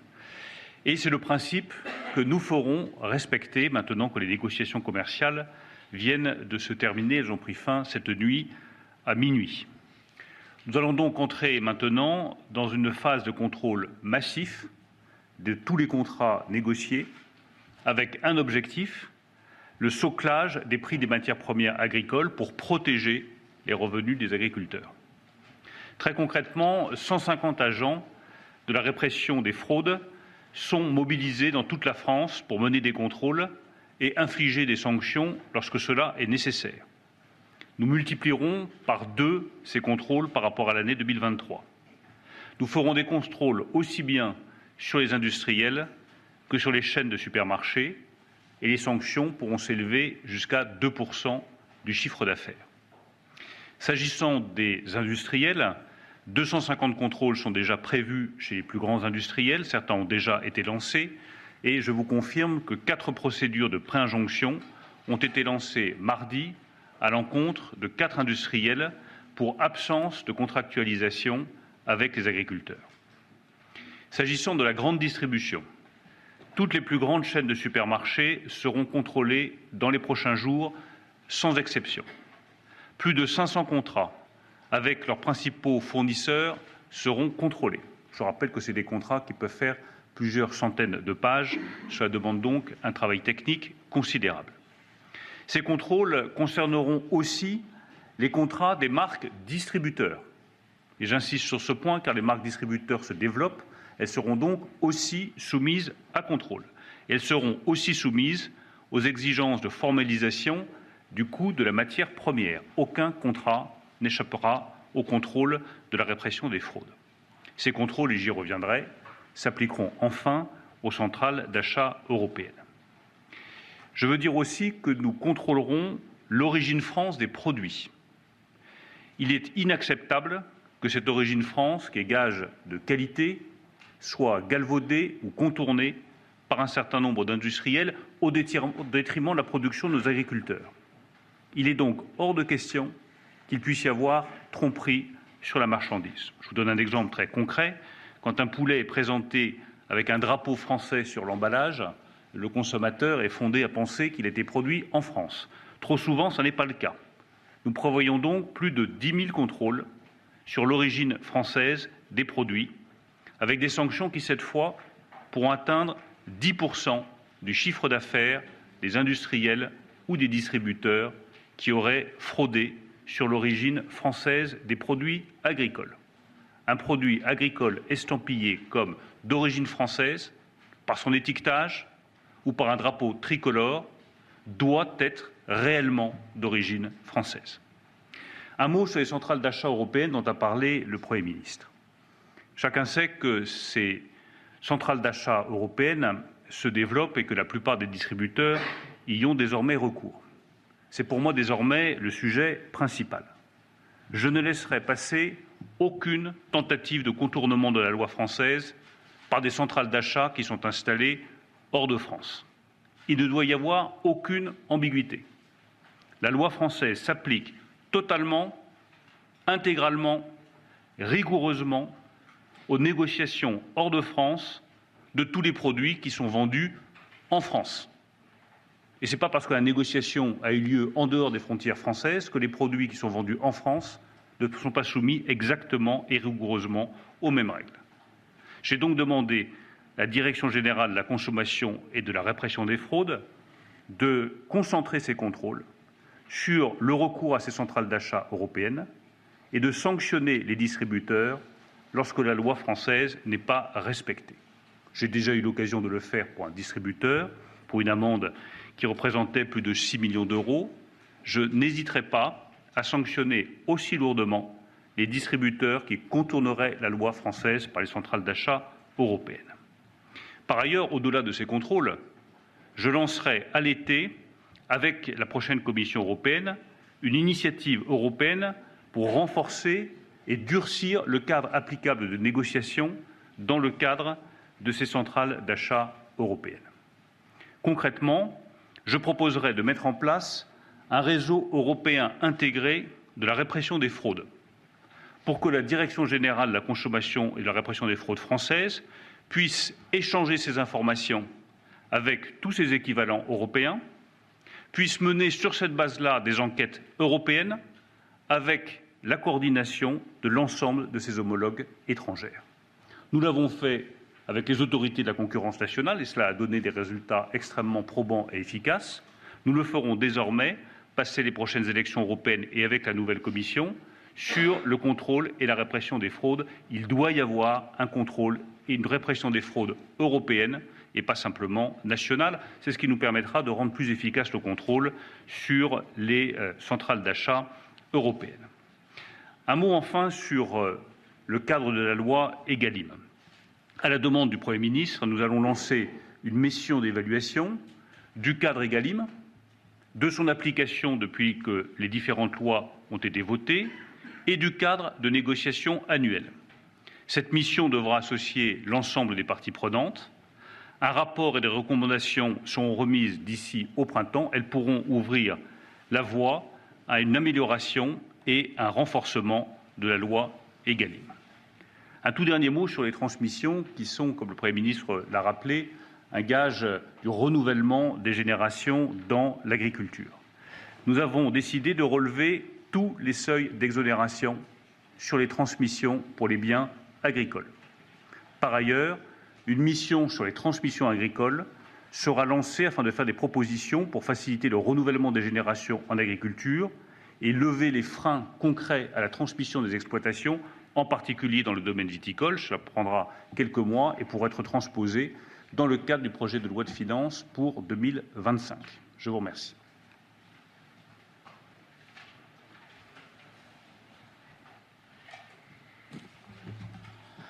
Monsieur le Premier ministre, Messieurs les ministres, en complément de ce qui a été dit par le Premier ministre et le ministre Bruno Le Maire, euh, d'abord vous parlez de renouvellement des générations, qui est un point évidemment, c'est le plus grand défi que nous avons devant nous, et tout ce que nous faisons là, c'est au service du renouvellement des générations et de l'avenir de nos agriculteurs. On a besoin d'une politique forte de renouvellement.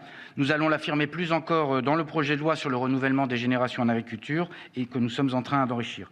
Cela passe par des ambitions et des principes, des mesures d'incitation fiscale fortes. Elles ont été évoquées par le Premier ministre et par euh, Bruno Le Maire, mais également des aménagements d'autres dispositifs. D'abord, euh, l'accès au crédit, pour faire en sorte que nous déployions rapidement la capacité à, garantir des prêts pour les nouveaux installés. 2 milliards d'euros qui sont prévus et qui permettront des investissements ou des prêts qui permettront la reprise des exploitations. Pour favoriser l'installation des jeunes, ensuite, nous avons besoin de signaux forts sur les charges. Dans le calcul des exonérations, des charges sociales dont bénéficient euh, les GIA, un certain nombre de cas, dans un certain nombre de cas, il y a une conséquence, c'est que les GIA doivent payer davantage de charges que s'ils ne bénéficiaient pas de l'exonération. C'est une aberration dans laquelle nous allons mettre fin pardon, et nous la corrigerons. Nous augmenterons par ailleurs le budget consacré à l'accompagnement de l'installation, dit budget EITA, qui passera de 13 à 20 millions d'euros. Il permettra de mieux accompagner dans le cadre du projet de loi et du pacte sur l'avenir des générations en agriculture et de faire en sorte que les structures qui les accompagnent soient dotées des moyens nécessaires pour l'accompagnement. Deuxième élément sur la compétitivité et la concurrence, Bruno Le Maire a rappelé un certain nombre de principes, le Premier ministre aussi sur la loi Egalim. Cela passe aussi par euh, l'accompagnement des filières pour s'assurer qu'on assure des conditions de concurrence équitables. Les conditions de concurrence équitables, c'est d'abord sur le marché européen de défendre les mêmes règles, les mêmes normes, c'est ce à quoi nous nous attachons sans cesse, donner la capacité à nos producteurs de se battre à armes égales. C'est le sens du travail initié sous présidence française du Conseil de l'Union en 2022 d'instaurer de manière systématique des clauses miroirs dans nos règlements européens comme dans les accords commerciaux. Il faut que ces clauses miroirs soient intégrées, effectives, amplifiées et appliquées pour interdire, par exemple, des produits issus d'animaux nourris à coups d'antibiotiques ou des produits issus de la déforestation. Des premières mesures ont été prises, il faudra aller plus loin. Nous allons amplifier cette approche, la traduire dans les faits pour nos agriculteurs. Ces mesures miroirs, cela inclut également la mise en place de clauses de sauvegarde comme celle que, vous, dont vous avez appelé à la mise en place, Monsieur le Premier ministre, sur un produit, mais que nous devrons étendre à d'autres, le cas échéant, s'il s'avérait que nous ayons des problèmes de même nature. C'est aussi le refus de signer les accords du Mercosur ou l'accord du Mercosur tel qu'il est déployé. Cela suppose également que les conditions d'importation des produits ne viennent pas déstabiliser nos marchés. Nous avons un devoir de solidarité avec l'Ukraine, qui connaît une guerre dramatique, mais force est de constater que l'ouverture sans conditions et sans limite a conduit à déstabiliser certaines filières, je pense notamment à la viande, à la volaille, aux œufs, au sucre et aux céréales. Déstabiliser le marché européen, ce n'est pas notre intérêt, mais ce n'est pas non plus l'intérêt des Ukrainiens. La mise en place dans la prolongation de l'accord proposé hier par la Commission de clauses de sauvegarde est donc une mesure d'équilibre et une bonne nouvelle. La condition de déclenchement doit être adaptée conformément aux demandes françaises et étendue aux céréales pour éviter les effets indésirés et rendre effectives ces clauses. Assurer cette compétitivité de l'agriculture française, c'est aussi faire en sorte que les charges des agriculteurs français ne soient pas plus importantes que celles de leurs homologues européens, s'agissant de l'emploi saisonnier en particulier, le dispositif d'exonération spécifique pour les travailleurs occasionnels demandeurs d'emploi, dit dispositif TODE, assurant des charges, assurant des charges sociales proportionnées pour les travailleurs euh, pour les récoltes, a été prolongé par le gouvernement, je vous le confirme, il sera pérennisé le plafond d'exonération du dispositif sera par ailleurs relevé de 1,2 à 1,25 SMIC pour permettre de mieux rémunérer ces travailleurs et donc accroître l'attractivité de ces travaux saisonniers. C'est un, un élément très important, en particulier pour les filières fruits et légumes. Dans la même logique, comme nous l'avions indiqué dans le pacte d'orientation, le secteur agricole sera reconnu comme étant un secteur de métier en tension. Il y a trop d'agriculteurs, trop d'arboriculteurs, trop de producteurs qui nous expliquent ne pas pouvoir récolter parce qu'ils ne trouvent pas de travailleurs saisonniers. C'est un sujet de souveraineté et de compétitivité pour nos producteurs. Sur les sujets des produits phytosanitaires, en parallèle de ce qui a été dit par le Premier ministre, nous allons donc remettre sur l'ouvrage le plan éco-phyto, le mettre donc en pause, le temps d'en retravailler un certain nombre d'aspects, de le simplifier, notamment sur les indicateurs et sur les zonages, de sorte que nous soyons au clair, y compris d'ailleurs dans une logique de non-surtransposition des dispositifs ou des indicateurs euh, européens. Sur les sujets de, zones de non-traitement ou de chartes riverains, le gouvernement fera appel de l'annulation de ces cinq chartes qui ont été annulées par le tribunal administratif euh, d'Orléans, ce qui permettra, dans un premier temps, de sécuriser les choses et éventuellement d'adapter les mesures. Sur euh, le, le, les sujets d'homologation, on continuera à travailler avec l'ANSES pour faire en sorte que l'ANSES puisse bien tenir ce qu'elle fait déjà, mais dans l'ensemble des homologations à venir, tenir compte des modalités d'application qui sont un facteur essentiel de sécurité pour nos concitoyens et de sécurité aussi pour les agriculteurs. Plus largement, nous allons vers un, une simplification, une réforme du Conseil stratégique autour des phytosanitaires que nous avons voulu mettre en place il y a déjà plusieurs années et des forces dont il, il faut constater que ça ne marche pas sur le terrain. Il faut que ça soit plus simple, il faut que ça soit plus compréhensible et il faut que ça soit sans surcharge administrative inconcevable pour les agriculteurs. Sur l'accompagnement des secteurs et des filières, au-delà des facteurs de production, nous avons besoin de soutenir des filières qui sont en difficulté. Je veux évidemment en premier lieu parler de l'élevage. Le Premier ministre a rappelé la mesure que nous voulons porter sur l'élevage qui permettra au-delà de renforcer le plan de souveraineté, de densifier les, liens avec la profession et de travailler sur la mesure fiscale telle qu'elle a été proposée sur le cheptel bovin avec un objectif de compétitivité, un objectif de contractualisation que chacun peut comprendre. Sur la maladie hémorragique épisodique, dite MHE, rappelez quand même que nous avons ouvert les frontières avec nos amis italiens, espagnols, grecs, grâce à notre action diplomatique, nous continuerons à le faire. Et puis nous allons travailler au-delà de la mesure qui a été annoncée par le Premier ministre vendredi, dans la perspective d'un protocole européen permettant la circulation des animaux en zone réglementée et en zone indemne, sous condition de test et de vaccination le jour où le vaccin avancera. Mais nous avons déployé des moyens importants et nous allons au niveau européen employer des, des moyens importants pour trouver un sujet de vaccination. De même, nous lancerons une étude sur la capacité à mettre en place une banque d'antigènes dans une perspective de d'anticipation des futures crises sanitaires qui peuvent évidemment arriver. Sur la viticulture, j'ai annoncé hier un plan de soutien inédit, conjoncturel et structurel, 80 millions de fonds d'urgence pour l'ensemble des secteurs viticoles concernés. Je pense à ceux qui ont été victimes des différents aléas, je pense au milieu. 150 millions d'euros pour structurellement penser à un arrachage différé qui permette ou plus qui permettent de, de, construire avec les viticulteurs une trajectoire qui soit une trajectoire d'avenir. Sur l'agriculture biologique, je n'y reviens pas. Des actions ont été annoncées euh, en termes d'abondement pour favoriser le passage de ce cap qui est très difficile en termes de consommation et donc de filière. Et nous allons travailler avec la filière et les filières pour affiner les critères qui sont les plus en risque actuellement d'ici le salon de l'agriculture. Sur le sujet européen, pour presque en finir, et sur la dimension européenne, nous avons lancé cet automne une coalition qui a permis avec le soutien et l'appui du président de la République d'aboutir sur le sujet de la BCAE 8, dit sujet des jachères. Nous continuerons à le faire.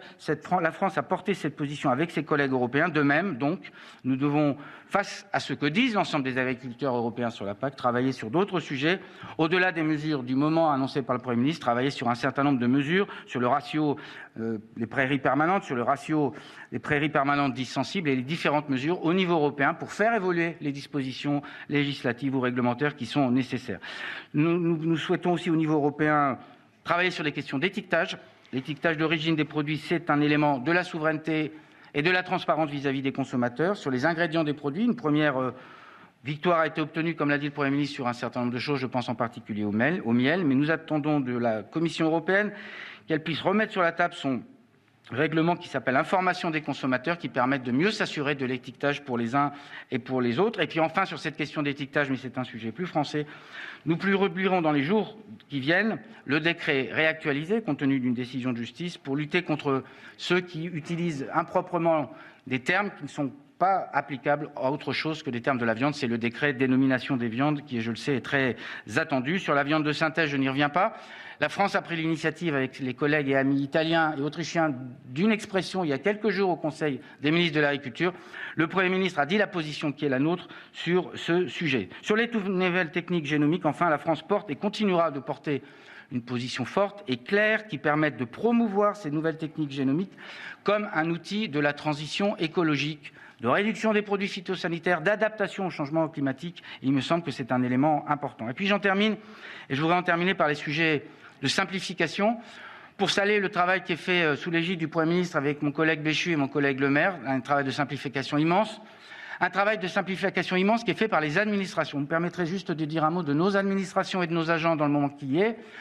Il y a une facilité d'un certain nombre ultra minoritaire à taper sur les agents de l'administration de l'État, que ce soit de, nos différents ministères. Je voudrais saluer leur travail. Ils ont été là pour les crises sanitaires, ils ont été là pour les mesures d'urgence, ils ont été là pour accompagner les agriculteurs. On a besoin d'eux je suis très frappé de voir que ils sont nombreux à nous faire des propositions de simplification pour nous dire la réglementation qui a été produite, elle n'est pas opérante, elle suradministre et elle met en situation de risque les agents et les agriculteurs. Et je trouve que c'est très symbolique que de nos administrations territoriales ou centrales viennent des demandes de simplification. C'est très symbolique aussi du fait que s'il y a quelque chose qui est compliqué, il faut s'en prendre à la réglementation ou à la loi et pas à quelqu'un d'autre. Il me semble que c'est le vaste chantier qu'a souhaité que nous ouvrions le Premier ministre et nous, allons, nous avons avancé un, certain nombre de mesures déjà.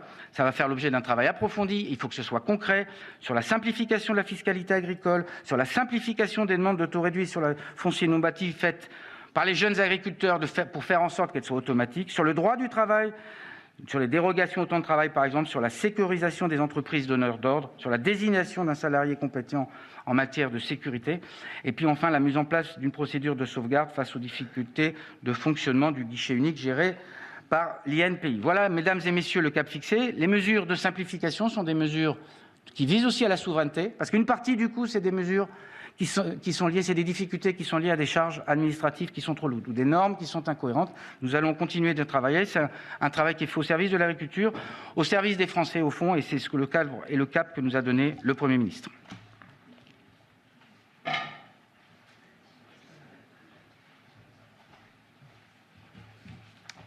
Monsieur le Premier ministre, euh, Messieurs les ministres, Mesdames et Messieurs,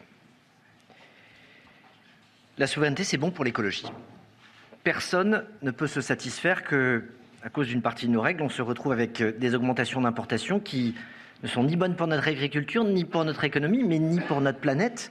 Et une part de ces importations, elles peuvent même conduire à accentuer ou à accélérer des désastres climatiques, par ailleurs, que nous dénonçons, comme la déforestation. Dans la continuité des mesures qui viennent euh, d'être annoncées, euh, plusieurs sujets qui relèvent du ministère de la Transition écologique. Je commencerai par un des sujets les plus sensibles, qui est celui de l'eau. Il n'y a pas d'agriculture sans eau.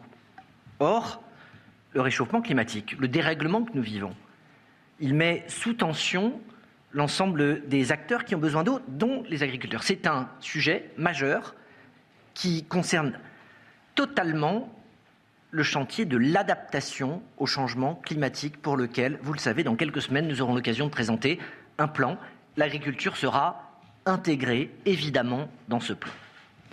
Avec euh, une réalité que les scientifiques décrivent très bien, le fait qu'on va se retrouver avec davantage d'eau pendant l'hiver, moins d'eau pendant l'été, et avec donc des adaptations qui seront à conduire euh, dans plusieurs domaines. D'abord, faire en sorte, et nous l'intégrerons euh, au projet de loi sur l'orientation agricole, que les collectivités départementales puissent participer et soutenir, comme elles le demandaient et comme c'était dans le plan présenté euh, le 30 mars dernier par le président de la République, qu'elles puissent participer au financement des dispositifs de sécurisation hydraulique. Deux, arrêter avec les agences de l'eau des trajectoires de financement. Des trajectoires de financement sur la réalisation de retenues, des trajectoires de financement sur des équipements performants en matière d'irrigation. Je vous rappelle qu'on a peu de parcelles qui sont goutte à goutte à l'échelle du pays et que là aussi on a des enjeux de sobriété. Et puis euh, des trajectoires plus larges de gouvernance. Ce matin, au journal officiel, est paru le décret curage, qui simplifie les règles de curage de cours d'eau, qui a fait l'actualité dans le contexte du Pas-de-Calais, mais qui était aussi réclamé parce qu'il vient clarifier ce que sont les règles d'entretien et les conséquences dans beaucoup de cas pour les agriculteurs. Enfin, nous avons un sujet qui est celui des zones humides, qui sont à la fois des lieux qui sont euh, des trésors de biodiversité, sur lesquels nous avons des cartes qui circulent, qui parfois suscitent l'incompréhension compte tenu de la manière dont elles ont été réalisées, qui n'ont pas toujours donné lieu à suffisamment de concertation et qui viennent en plus s'impacter avec un arrêté de 2021 que nous aurons à regarder ensemble. Il n'y a pas d'agriculture sans eau, mais il n'y a pas d'agriculture sans terre. Et nous avons le sujet du foncier agricole. La loi zéro artificialisation nette est un outil puissant de lutte contre l'étalement urbain. Quand on explique qu'on doit limiter les euh, zones commerciales de périphérie, qu'on doit faire en sorte de mieux préserver des espaces qui stockent le carbone ou qui nous permettent de produire, nous défendons la souveraineté alimentaire. On a sans doute à aller plus loin pour regarder comment mieux concilier agriculture et documents d'urbanisme, en entrant dans le détail, il y a quelques irritants, par exemple, parfois sur des règles de compensation, et plus largement, pour être capable de regarder comment on tient mieux compte de cette réalité. Il a là-dessus un chantier que, avec la direction de l'urbanisme, j'aurai l'occasion d'ouvrir.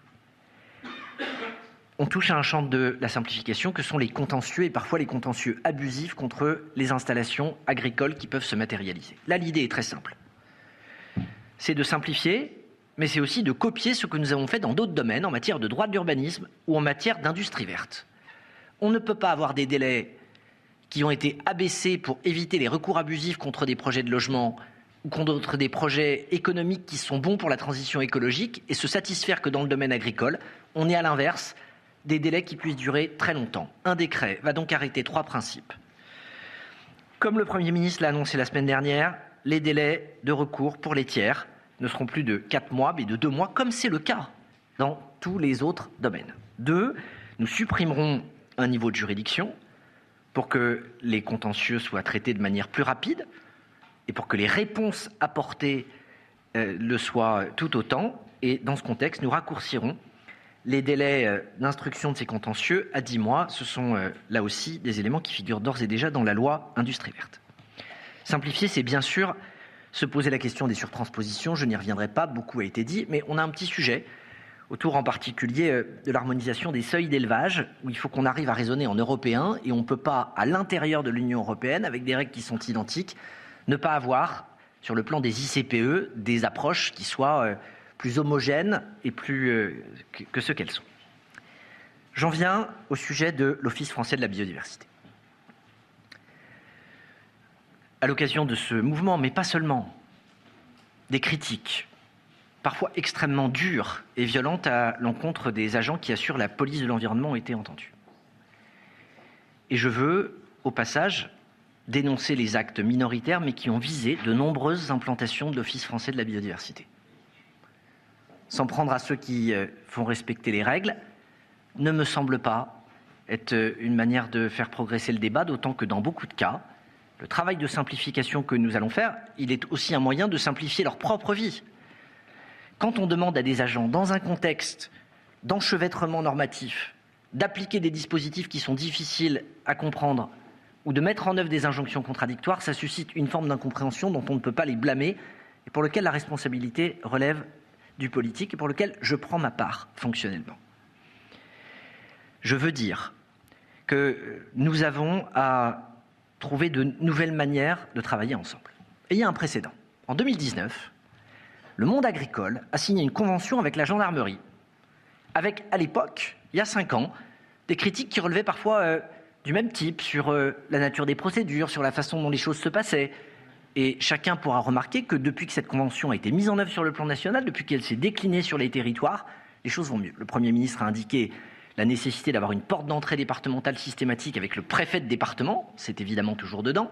Notre volonté est d'arriver à une convention comparable à ce qui a été fait avec la gendarmerie, où on aura à se poser des questions simples. Le niveau de formation sur les enjeux agricoles, les questions de pédagogie et les modes opératoires. Quand le Premier ministre prend l'exemple du fait de savoir si pour aller faire un contrôle de haie, il est nécessaire de disposer du même arsenal que quand on se retrouve à aller faire un contrôle pour le braconnage. Je ne souhaite pas que ce soit des sujets qu'on jette en pâture de l'opinion publique, mais qu'on prenne le temps d'en discuter. Ma porte est ouverte et d'ici au Salon de l'agriculture, je souhaite que nous puissions arriver à une convention avec le monde agricole conformément aux attentes du Premier ministre. Enfin, dans les jours qui viennent, le plan national d'action en ce qui concerne le loup est censé être publié. Il y aura une dernière réunion de concertation qui se tiendra pour euh, rediscuter des arrêtés de tir. Nous sommes presque en février. Il y a un an tout juste, en février 2023, une convention sur les dégâts de gibier avait fait l'objet d'une concertation multipartite. Ça fait un an.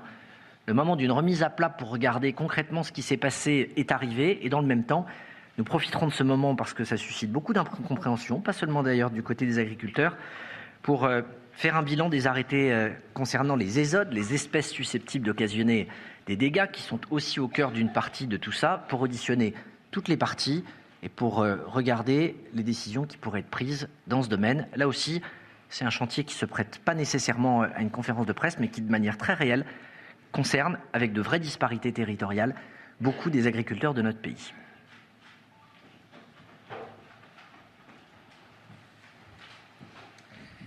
Merci beaucoup. D'abord, je veux remercier euh, les trois ministres qui se sont exprimés pour euh, leur travail et puis les, annonces.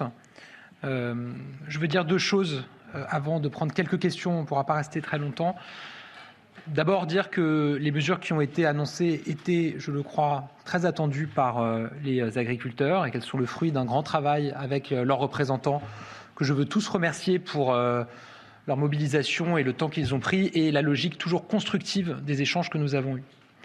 La deuxième chose que je veux dire, c'est qu'une partie de ces mesures ont un coût, mais qu'il s'agit avant tout d'un investissement. Parce qu'un agriculteur qui cesse son exploitation, un éleveur qui arrête, bah, c'est de la vie qui part d'un village, d'un territoire, c'est de l'activité économique en moins. Euh, tout ça, il faut le mesurer aussi. Donc quand on prend des mesures qui euh, coûtent de l'argent, ce sont des mesures euh, qui permettent aussi de maintenir une activité économique et par ailleurs une vie dans beaucoup de territoires, ce qui est absolument essentiel au pays et à l'économie. La troisième chose que euh, je veux dire, c'est que ce travail, nous l'avons fait sérieusement avec les ministres, avec les représentants des agriculteurs, parce qu'il y a une crise depuis plusieurs semaines, mais qu'indépendamment de la crise et du mouvement qui a pu s'exprimer, c'est pour répondre avant tout au malaise qui ne date pas d'aujourd'hui que nous l'avons fait. Parce que nous aimons nos agriculteurs. Je sais parfaitement qu'aucun agriculteur qui s'est mobilisé ces dernières semaines ne l'a fait par plaisir. Euh, je me bats, et, je l'ai dit dès ma nomination euh, à Matignon, pour la France qui travaille, la France de l'effort, la France qui compte pas ses heures, la France qui donne tout pour son pays, qui est toujours au rendez-vous de, de ses responsabilités. Parmi les Français qui euh, incarnent le plus cette France, il y a nos agriculteurs, il y a nos éleveurs, il y a aussi nos pêcheurs, euh, d'ailleurs, qui comptent pas leurs heures, qui sont toujours au rendez-vous, qui respectent les règles. Et donc je sais que pour eux, c'était aussi une souffrance de ne pas être dans leur exploitation, euh, dans leur élevage. ils l'ont fait parce qu'ils défendent leur métier, parce qu'ils croient à leur métier, parce qu'ils ont une vocation. C'est aussi pour ça que nous sommes au rendez-vous. Peut-être prendre une ou deux questions, mais on devra y aller ensuite. Bonjour Monsieur Anne Renaud de l'AFP. Euh, vous avez, dès votre nomination, exposé votre méthode de l'action, de l'action, de l'action et des résultats, des résultats, des résultats. Là, ça fait plusieurs jours que les agriculteurs euh, sont mobilisés. Vous êtes en état votre troisième salve d'annonces. Elles ont été discutées, dites-vous, avec les représentants des agriculteurs. Est-ce qu'elles seront de nature à calmer la mobilisation? Bon, d'abord, euh, il y a eu un travail de discussion et d'échange qui a eu lieu avec les organisations syndicales. Et je vais vous le dire, dès ma nomination, le mouvement avait déjà germé. Euh, on m'a dit, euh, c'est pas des problèmes auxquels on peut répondre d'un claquement de doigts. Vous avez vu la variété des sujets qui sont euh, abordés. Euh, sur les questions de revenus, sur les questions de complexité administrative, sur les questions de concurrence déloyale, sur les questions de règles européennes, sur les questions de surtransposition, sur les questions d'adaptation face au changement climatique, sur les questions de souveraineté et euh, de sens du métier d'agriculteur, sur les questions de transmission et d'installation. Vous ne pouvez pas répondre à tout ça en deux jours. ça n'a pas été non plus, ça n'a pas duré euh, non plus des semaines et des semaines et des semaines. Mais on a tenu, et pour le coup c'est ma méthode aussi, à échanger des dizaines d'heures avec les représentants des agriculteurs, à se déplacer sur le terrain. Moi, j'assume de dire que je veux de l'action, de l'action, de l'action, et que pour ça, il faut prendre des décisions claires. Mais j'assume de le dire que pour les prendre, c'est quand même bien d'échanger avec les premiers concernés, ce que nous avons fait ces deux dernières euh, semaines, et je crois profondément que ces mesures que nous avons annoncées sont de nature à répondre à une grande partie des attentes. Maintenant, là aussi, euh, il y a un malaise qui vient de loin. Il y a chez nos agriculteurs, comme chez beaucoup de Français, des personnes qui doutent, des personnes qui sont en colère, des personnes qui attendent beaucoup, des personnes qui parfois n'attendent même plus rien parce qu'elles n'y croient plus. Et évidemment, je suis conscient qu'il faut du temps pour euh, euh, convaincre. On a annoncé un certain nombre de premières euh, mesures la semaine dernière. On a ouvert une étape majeure aujourd'hui avec des chantiers profonds et une batterie de mesures très importantes. Et sur beaucoup de chantiers, vous l'avez vu, le travail va se poursuivre en vue du salon, en vue de l'été pour le projet de loi d'orientation agricole qui comportera beaucoup de mesures, en vue du projet de loi de finances dans lequel nous inscrirons un certain nombre des mesures fiscales qui ont été évoquées, et aussi au niveau européen, puisqu'on sait que beaucoup de choses doivent bouger au niveau européen, mais on a vu ces derniers mois que la France, en se mobilisant, pouvait rallier autour d'elle beaucoup de pays et faire bouger les lignes. Bonjour Monsieur le Premier ministre, Jacques Serret, Europe 1. Est-ce les dernières annonces pour les agriculteurs ou laissez-vous la porte ouverte à de potentielles nouvelles annonces dans les prochains jours à court terme si celle-ci ne devait pas, celle prononcée aujourd'hui ne devait pas satisfaire les agriculteurs? Non, j'ai annoncé avec euh, les ministres des annonces euh, fortes, claires. Nous avons montré que sur un certain nombre de chantiers, le travail va se poursuivre. Je pense notamment, par exemple, à ce qui vient d'être dit, c'est un exemple parmi d'autres, ce n'est pas le seul, mais sur la question euh, des relations avec certaines administrations, avec euh, euh, l'OFB. Je pense à la question du plan Ecofito qui doit être retravaillé sur la question des indicateurs, de la simplification. J'ai annoncé aussi là qu'à l'horizon du salon, on souhaitait avancer. Il y a des mesures qu'on a annoncées, comme la mesure élevage, 150 millions d'euros pour nos éleveurs, mais parce qu'on veut que ça réponde le mieux possible aux attentes de nos éleveurs et à leurs besoins sur les modalités. Il faudra les travailler avec la filière. Euh, sur des annonces que j'avais déjà faites, par exemple les 50 millions d'euros en soutien à la filière bio. Évidemment, je souhaite euh, on souhaite échanger avec les acteurs du bio pour définir les modalités d'attribution de ces aides. Donc vous voyez, il y a beaucoup de déclinaisons qui vont se faire. En tout cas, c'est une étape majeure. Oui, bonjour, euh, Grégoire Poussielgue des Échos. Est-ce qu'aujourd'hui, après les mesures que vous annoncez, vous appelez à une, levée des blocus qui ont lieu un peu partout en France? Euh, Et deuxième question un peu plus technique sur les, transmissions. Vous avez évoqué un relèvement des seuils. Euh, est-ce que vous pouvez être un peu plus précis sur le sujet? Merci. Sur le premier point, moi je l'ai dit à l'instant, je ne crois pas une seconde qu'aucun agriculteur ne se complaît dans un mouvement, dans des blocages. Par définition, les agriculteurs, ils subissent les blocages au quotidien avec euh, beaucoup de normes, beaucoup de règles qui se sont empilées. justement, on veut débloquer tout ce qui les freine dans leur activité au quotidien. Donc, aucun d'entre eux ne se complaît dans cette situation. Je crois profondément que ce que nous avons annoncé, que ce que nous annonçons euh, aujourd'hui et que le travail qui est engagé sur des chantiers qui sont extrêmement clairs et définis euh, nous permettra d'avancer pour le bien de tous. Je vais peut-être laisser Bruno Le Maire sur les mesures fiscales pour donner les détails.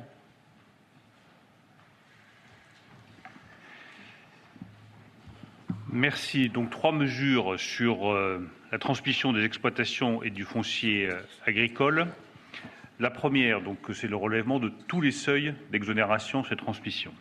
La première, c'est l'exonération de plus-value sur les transmissions d'entreprises individuelles. Pour être tout à fait précis, c'est l'article 238, des 6 du Code général des impôts.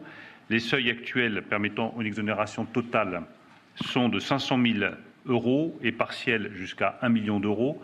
Ces seuils seront relevés à 700 000 euros pour l'exonération totale et 1 200 000 euros pour une exonération partielle en cas de reprise d'une exploitation agricole par un jeune agriculteur. Deuxième relèvement de seuil, c'est l'exonération de droits de succession et donation en cas de transmission de biens ruraux donnés à bail à long terme et de parts de groupements fonciers agricoles. C'est l'article 793 bis du Code général des impôts. Le seuil limite d'exonération actuel est de 500 000 euros en cas d'engagement de conservation de 10 ans. Il sera porté à 600 000 euros en cas de transmission à un jeune agriculteur.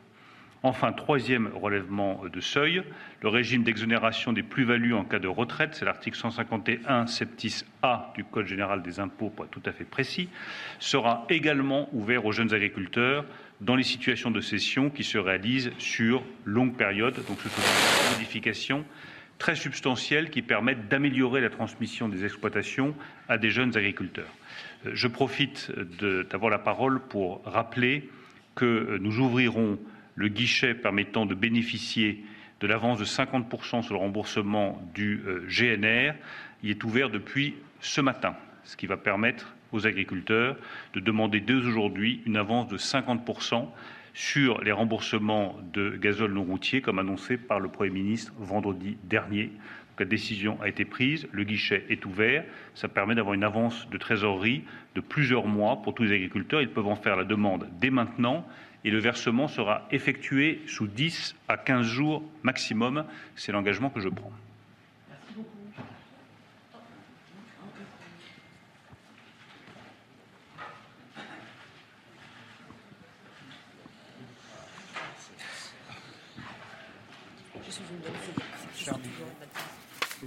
Voilà donc pour la prise de parole du Premier ministre et des ministres Bruno Le Maire, Marc Fesneau et Christophe Béchu avec un nouveau train de mesures et puis une concentration sur trois éléments, la souveraineté, les aides et la protection. Objectif d'inscrire la souveraineté alimentaire dans la loi, de renforcer filière par filière notre agriculture, une aide également de 150 millions pour les éleveurs. À noter que ce sont surtout des allègements fiscaux, une politique affirmée de lutte contre la concurrence déloyale, un objectif également d'inscrire dans les traités des clauses miroirs, un renforcement de la loi Egalim qui va passer par des contrôles, des sanctions à la fois contre des groupes agroalimentaires et contre les principaux euh, euh, distributeurs. Un rappel de ce qu'a dit Emmanuel Macron sur un non au euh, traité de Mercosur. Eh bien, les premières réactions tout de suite à chaud avec les agriculteurs. Nous allons tout d'abord sur l'A68 avec Jean-Luc Thomas à Montrasruc, la, la conseillère. Jean-Luc, c'est à vous avec les premières réactions à chaud après cette prise de parole. Oui, première euh, réaction, j'ai euh, auprès de moi euh, le co-secrétaire des JA de la Haute-Garonne, Thomas Klinker. votre réaction, donc là, à chaud, un petit peu mitigée en fait. Hein. Oui, exactement mitigée parce que on a beaucoup d'annonces, du concret, on en a un peu moins. On a beaucoup parlé d'Europe. Il ne faut pas oublier qu'il y a des distorsions de concurrence au sein de l'Europe aussi, au sein de nos agriculteurs européens. Alors, euh, vous avez dit tout à l'heure, bon, il y a beaucoup de paroles, euh, mais euh, ça n'avance pas comme vous voudrez. Et vous disiez aussi que bah, finalement, vous allez rester là encore. Bon, on va rester là, le temps de creuser un peu plus, de voir si on est vraiment sur un effet d'annonce pour nous faire partir et des mesures pansement, ou s'il y a du concret derrière. Pourtant, euh, il y a eu, euh, il me semble, des euh, avancées, 150 millions, également Egalim et tous les contrôles qui vont être renforcés. on va dans, dans le bon pour vous. on va dans le bon sens, mais est-ce que 150 millions d'euros suffira à redresser l'agriculture française? Je ne suis pas sûr. Pareil pour les contrôles Egalim. Qu'est-ce qu'on va mettre derrière dans les contrôles? Et vous, votre plus grande peur, c'est l'Europe? Ah non, c'est pas ma plus grande peur, loin de là. Mais euh, on a peur de, passer à travers et de ne pas mettre assez en valeur l'agriculture française.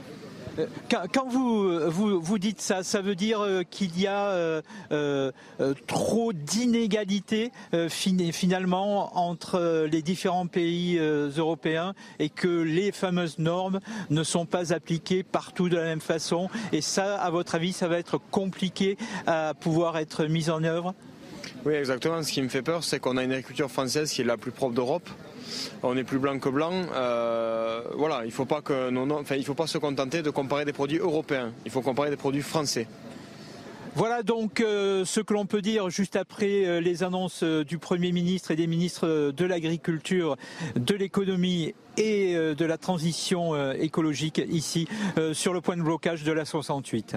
Je remercie Jean-Luc Thomas pour ses premières euh, réactions. Évidemment, parole d'abord et priorité aux agriculteurs. Mitigé en ce qui concerne l'agriculteur à votre micro. On va se rendre sur la A1 avec euh, Anne-Isabelle euh, Tollet. Nous étions depuis tout à l'heure. Anne-Isabelle, alors, première réaction, le contexte. Est-ce que certaines mesures et certaines déclarations vont dans le bon sens?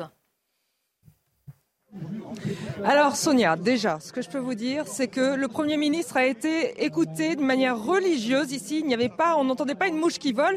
Et puis après, bon, quand les ministres de, tutelle, après Bruno Le Maire s'est exprimé, eh bien, euh, les agriculteurs sont allés euh, déjeuner, se disant bon, bah voilà, les, euh, les, présidents des fédérations écoutent pour nous.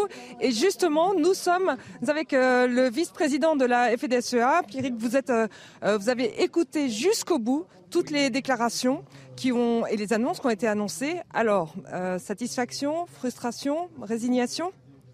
Alors, moi, j'oserais dire déjà dans un premier temps que c'est la première fois dans une carrière d'agriculteur que je vois quatre ministres s'emparer des dossiers agricoles comme ils l'ont présenté, comme ils l'ont fait là. Euh, ça veut dire que la mobilisation de l'ensemble des agriculteurs de France a payé et a réussi quand même à mettre sur la table plus de 100, 150 sujets et dossiers différents. Forcément, tous ne seront pas traités de la même façon et tout de suite, mais il y a quand même des choses qui avancent. Donc ça, c'est une première quand même satisfaction. Et vous n'avez pas le sentiment que ça peut être des belles paroles et tant qu'il n'y a rien de concret? Parce qu'on a entendu ça aussi, un peu vos collègues ici ou là qui se disent, bon, on attend de voir si ça va bien se concrétiser, mais selon, d'après toutes les années, les mesures qui ont été annoncées, lesquelles euh, répondent euh, à, vos, à vos exigences finalement, qui feront que peut-être vous allez lever les blocages? Alors on a, on a deux niveaux. On a un premier niveau qui est européen, celui-là, forcément, est en train de se traiter à Bruxelles et on l'a vu à travers les images. Vous les avez vus aussi, euh, il y a des agriculteurs européens, 14 pays européens en agriculture qui bougent aujourd'hui sur Bruxelles. C'est preuve qu'il n'y a pas que la France qui est dans la galère en ce moment sur l'agriculture. Et puis le deuxième niveau, c'est le niveau franco-français. Et là, forcément, avec toutes les, les questions qui sont posées, on a des choses qui sont presque réglées aujourd'hui d'autres qui ne sont pas encore, où on nous donne une date avec un ultimatum au Salon de l'agriculture, et d'autres euh, qui se régleront avec la loi. C'est comme ça que ça a été présenté. Et en fonction de ces sujets-là, forcément, on n'aura pas toutes les réponses tout de suite. Mais là, concrètement, lutter contre la, concurrence déloyale, le Mercosur, c'est sûr, le Premier ministre l'a répété, le traité ne sera pas voté. Là, on est sur un sujet européen. Je ne suis pas sûr qu'à l'heure actuelle, à, 13h ou 13h30 ici aujourd'hui, on ait réglé ce problème du Mercosur. Il se traitera peut-être dans l'après-midi à Bruxelles. C'est pas sûr qu'on ait des annonces là-dessus aujourd'hui. Et je crois que la semaine prochaine, on aura peut-être des choses concrètes sur ce sujet. Et les 150 millions d'aides, par exemple, les 150 millions d'aides, ça c'est concret, c'est la souveraineté nationale, euh, d'aide fiscale notamment. Est-ce que ça c'est un, soulagement? Ça c'est un vrai sujet qui concerne l'élevage, parce que ça a été présenté sur l'élevage. Et par rapport aux éleveurs, je pense que là-dessus, on peut réellement considérer qu'on peut avoir quelque chose qui va aider l'élevage. Ça c'est un sujet qui est quelque chose qui est acquis. Par contre, il en reste 100 ou 120 qui ne sont pas acquis. Alors juste après les, déclarations, vous étiez en ligne avec euh, vos, responsables syndicaux. Une seule question, une réponse simple. Allez-vous lever les points de blocage? Alors, on est pour l'instant euh, sur, euh, sur une situation où vous le voyez, il y a beaucoup de monde ici. Il faut qu'on fasse un point avec nos troupes et on va, en fonction de, ce que l'on aura décidé dans l'après-midi, euh, se mettre d'accord si on lève les blocages ou pas. Mais pour l'instant, je ne peux pas vous répondre concrètement et directement là-dessus parce qu'on n'a pas réglé le problème. Merci beaucoup. Et eh bien voilà, Sonia, vous avez la réponse. Dans l'après-midi, les décisions vont vont se prendre pour savoir si les blocages sont maintenus ou non. Merci beaucoup euh, Anne-Isabelle. Hein. Elle est intéressante et pertinente cette euh, euh, interview du vice-président de la FDSEA du Pas-de-Calais. Mm. Puis on voit hein, entre les différentes prises de parole, les différences aussi de perception des mesures. On va se rendre à Dourdan dans l'Essonne avec vous Maxime Leguet. Même question, comment les, les annonces ont été perçues sur place? Oui, bonjour euh, Sonia. Je suis effectivement avec euh, les agriculteurs de la coordination rurale qui ont suivi avec attention le discours de Gabriel Attal et des ministres. Avez-vous été euh, convaincu, Christian, Christian qui est éleveur? Non, pas du tout. Aujourd'hui, il nous mène un bateau, et comme on a été un bateau au niveau du parcours qu'on a, qu'on a vécu, on arrive à Limoges, on se fait bananer, et aujourd'hui, il nous passe de la pommade en permanence, on n'écoutera pas, parce qu'aujourd'hui, il se fout de nous. On veut du concret, du cash de suite. Du concret. Alors, vous êtes éleveur. Gabriel Attal a annoncé 150 millions d'euros en soutien. Vous nous dites, le mal est plus profond. Il ne suffit pas de distribuer des chèques. Voilà, il suffit pas de distribuer des chèques et aujourd'hui, des dossiers à remplir pour arriver au bout, pour nous dire qu'on est non conforme parce qu'on a fait trop ci, trop là. Aujourd'hui, on veut des normes ou de l'argent rapide. Ça veut dire, on l'a déjà demandé. On fait euh, un, blanc sur, tous les qu'on s'appelle, sur tous les prêts et ensuite sur tout ce qui est norme. Aujourd'hui, on l'a dit et redit. Il faut pas, il faut que ça arrête, mais qu'on ait du concret rapide. C'est pas dans six mois, dans un an, en bataille. Aujourd'hui, nous mène en bateau depuis des années. C'est des années qu'on se bat pour entendre toujours les mêmes choses. Alors c'est pas la peine. Aujourd'hui, il nous faut du concret. Mais le concret, si on voit hier, le concret nous nous mener comme des tolards, c'est inadmissible. On arrive à Limoges, on se fait baiser sur l'autoroute. C'est bon. On continue ici, on nous mène en bateau toute la journée. Et aujourd'hui, on a affaire à des gars, des incompétents. Et aujourd'hui, le, les préfets, tout ce que vous voudrez, ces gars-là, de, je sais pas d'où c'est qu'ils arrivent, c'est On a, on a affaire à des gars incapables, je dirais le mot. Alors je, me trouve également avec euh, Thomas et Alain. Euh, Thomas et Alain, vous étiez euh, remontés après la prise de parole de Gabriel Attal. Expliquez-nous pourquoi. Oui, justement, on est remonté par rapport aux, paroles que M. Attal a dit tout à l'heure. Parce que je veux dire, s'il parle, il parle dans du vent, ça fait une semaine qu'il nous balade, il redire toujours les mêmes choses. nous, comme mon confrère l'a dit, on veut des actes concrets et de suite. Ce pas des actes qui seront visibles 6, 7 voire un an après. Quoi. Il n'y a aucune mesure qui a été prise, notamment au niveau de l'élevage. Une aide de 150 millions d'euros, oui, ça va se redistribuer comment Ça, c'est pas, pas suffisant. Les éleveurs, ils ont quoi? Ils vont continuer crever la dalle, c'est la même chose. Après, il parle du Mercosur, oui, ok, le Mercosur, très bien, sauf ça, c'est la plus grosse connerie qui a été faite. Ils ont signé le traité de Mercosur, ça nous a fini par nous saigner. Et le seul truc qui serait bon à faire, c'est la taxer, je veux dire, les produits qu'on importe en France, les taxer à 20, 30, 40%, et là, redistribuer aux agriculteurs. Là, je pense que peut-être le monde agricole se porterait un peu mieux. Vous diriez que euh, le lien de confiance avec le gouvernement est rompu? Ah, Le lien, très clairement, le, lien est rompu. Là, là il n'y a aucun lien. Il n'y a, même pas de confiance. Nous, nous balader comme ça, c'est inadmissible. Voilà, vous l'aurez compris, Sonia, ici euh, la tension euh, monte un petit peu et euh, ce lien de confiance, quelles que soient les annonces hein, de Gabriel Attal, qui multiplie les prises de parole ici, les agriculteurs, le lien de confiance avec le gouvernement est bel et bien rompu, semble-t-il. Merci Maxime. Et entre vous, Maxime, Anne-Isabelle Tollet et Jean-Luc Thomas, on vient de voir euh, vraiment une palette de réactions après le discours et les annonces du Premier ministre. On va se rendre à Bruxelles, bien sûr, où la tension était très forte dans la matinée. Peut-être l'est-elle encore autour du Parlement européen avec vous, Célia Barotte. Là encore, même question. Est-ce que vous avez pu euh, échanger peut-être avec des, agriculteurs et des paysans français sur la manière euh, dont ces mesures ont été perçues? Et je vois que la situation n'a pas beaucoup évolué sur place. Et bien sur place, difficile pour les agriculteurs de suivre euh, les annonces euh, du gouvernement euh, français, puisque vous l'avez suivi dans Midi News tout à l'heure, la tension était vraiment palpable. Il y a eu cet affrontement avec les forces de l'ordre entre les agriculteurs et les forces de l'ordre, des agriculteurs qui ont allumé des incendies avec la paille ou encore jeté des projectiles sur les forces de l'ordre qui ont répondu avec des jets d'eau. Donc pour l'instant, la situation s'est calmée, mais elle monte d'un cran puisque les manifestants euh, ce matin étaient plutôt éloignés du Parlement européen. Cette fois, ils ont, ils ont réussi par moments interposés à se rapprocher du cordon de sécurité euh, établi tout autour du Parlement européen. Un Parlement qui est euh, encerclé par un millier de tracteurs euh, qui stationnent dans la ville depuis une heure du matin. Les agriculteurs sont déterminés à rester s'il le faut plusieurs jours. Bien sûr, il va falloir s'organiser puisqu'ils nous ont fait part de leur inquiétude concernant cette occupation puisque dans leurs élevages, dans leurs exploitations, il va falloir aussi reprendre l'activité, continuer la vie continue, même si elle est difficile pour eux en ce moment. Mais on assiste aussi à des revendications très communes, une surcharge administrative dénoncée, mais aussi euh, des décisions qui sont euh, hors sol selon ces agriculteurs. Pour eux, il n'y a pas euh, de prise de conscience concernant leur, leur métier. Et certains aussi dénoncent une dictature verte. Ils ont l'impression d'être les ennemis de l'écologie et pourtant ils sont les premiers acteurs à, défendre la nature. On assiste vraiment à, une solidarité mais aussi à une colère très intense ici à Bruxelles, ce qui est une colère qui est différente aussi des blocages en France puisque là on passe vraiment à l'action. Il y a ce rapport de force avec les forces de l'ordre qui va continuer tout au long de la journée. Normalement, le mouvement prévu ici à Bruxelles doit se terminer à 17h, mais on a l'impression et on a cette conviction que les agriculteurs euh, sont déterminés à rester ce soir toute la nuit et encore plusieurs jours s'ils n'ont pas euh, les réponses et les solutions qu'ils attendent.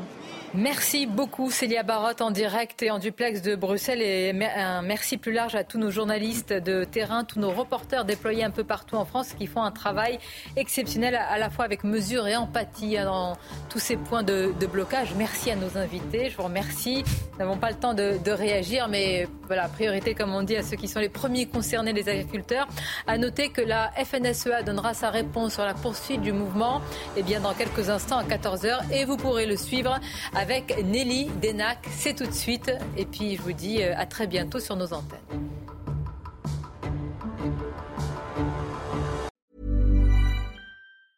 Mom deserves the best, and there's no better place to shop for Mother's Day than Whole Foods Market. They're your destination for unbeatable savings, from premium gifts to show-stopping flowers and irresistible desserts. Start by saving 33% with Prime on all body care and candles. Then get a 15-stem bunch of tulips for just $9.99 each with Prime. Round out Mom's menu with festive rosé, irresistible berry chantilly cake, and more special treats. Come celebrate Mother's Day at Whole Foods Market.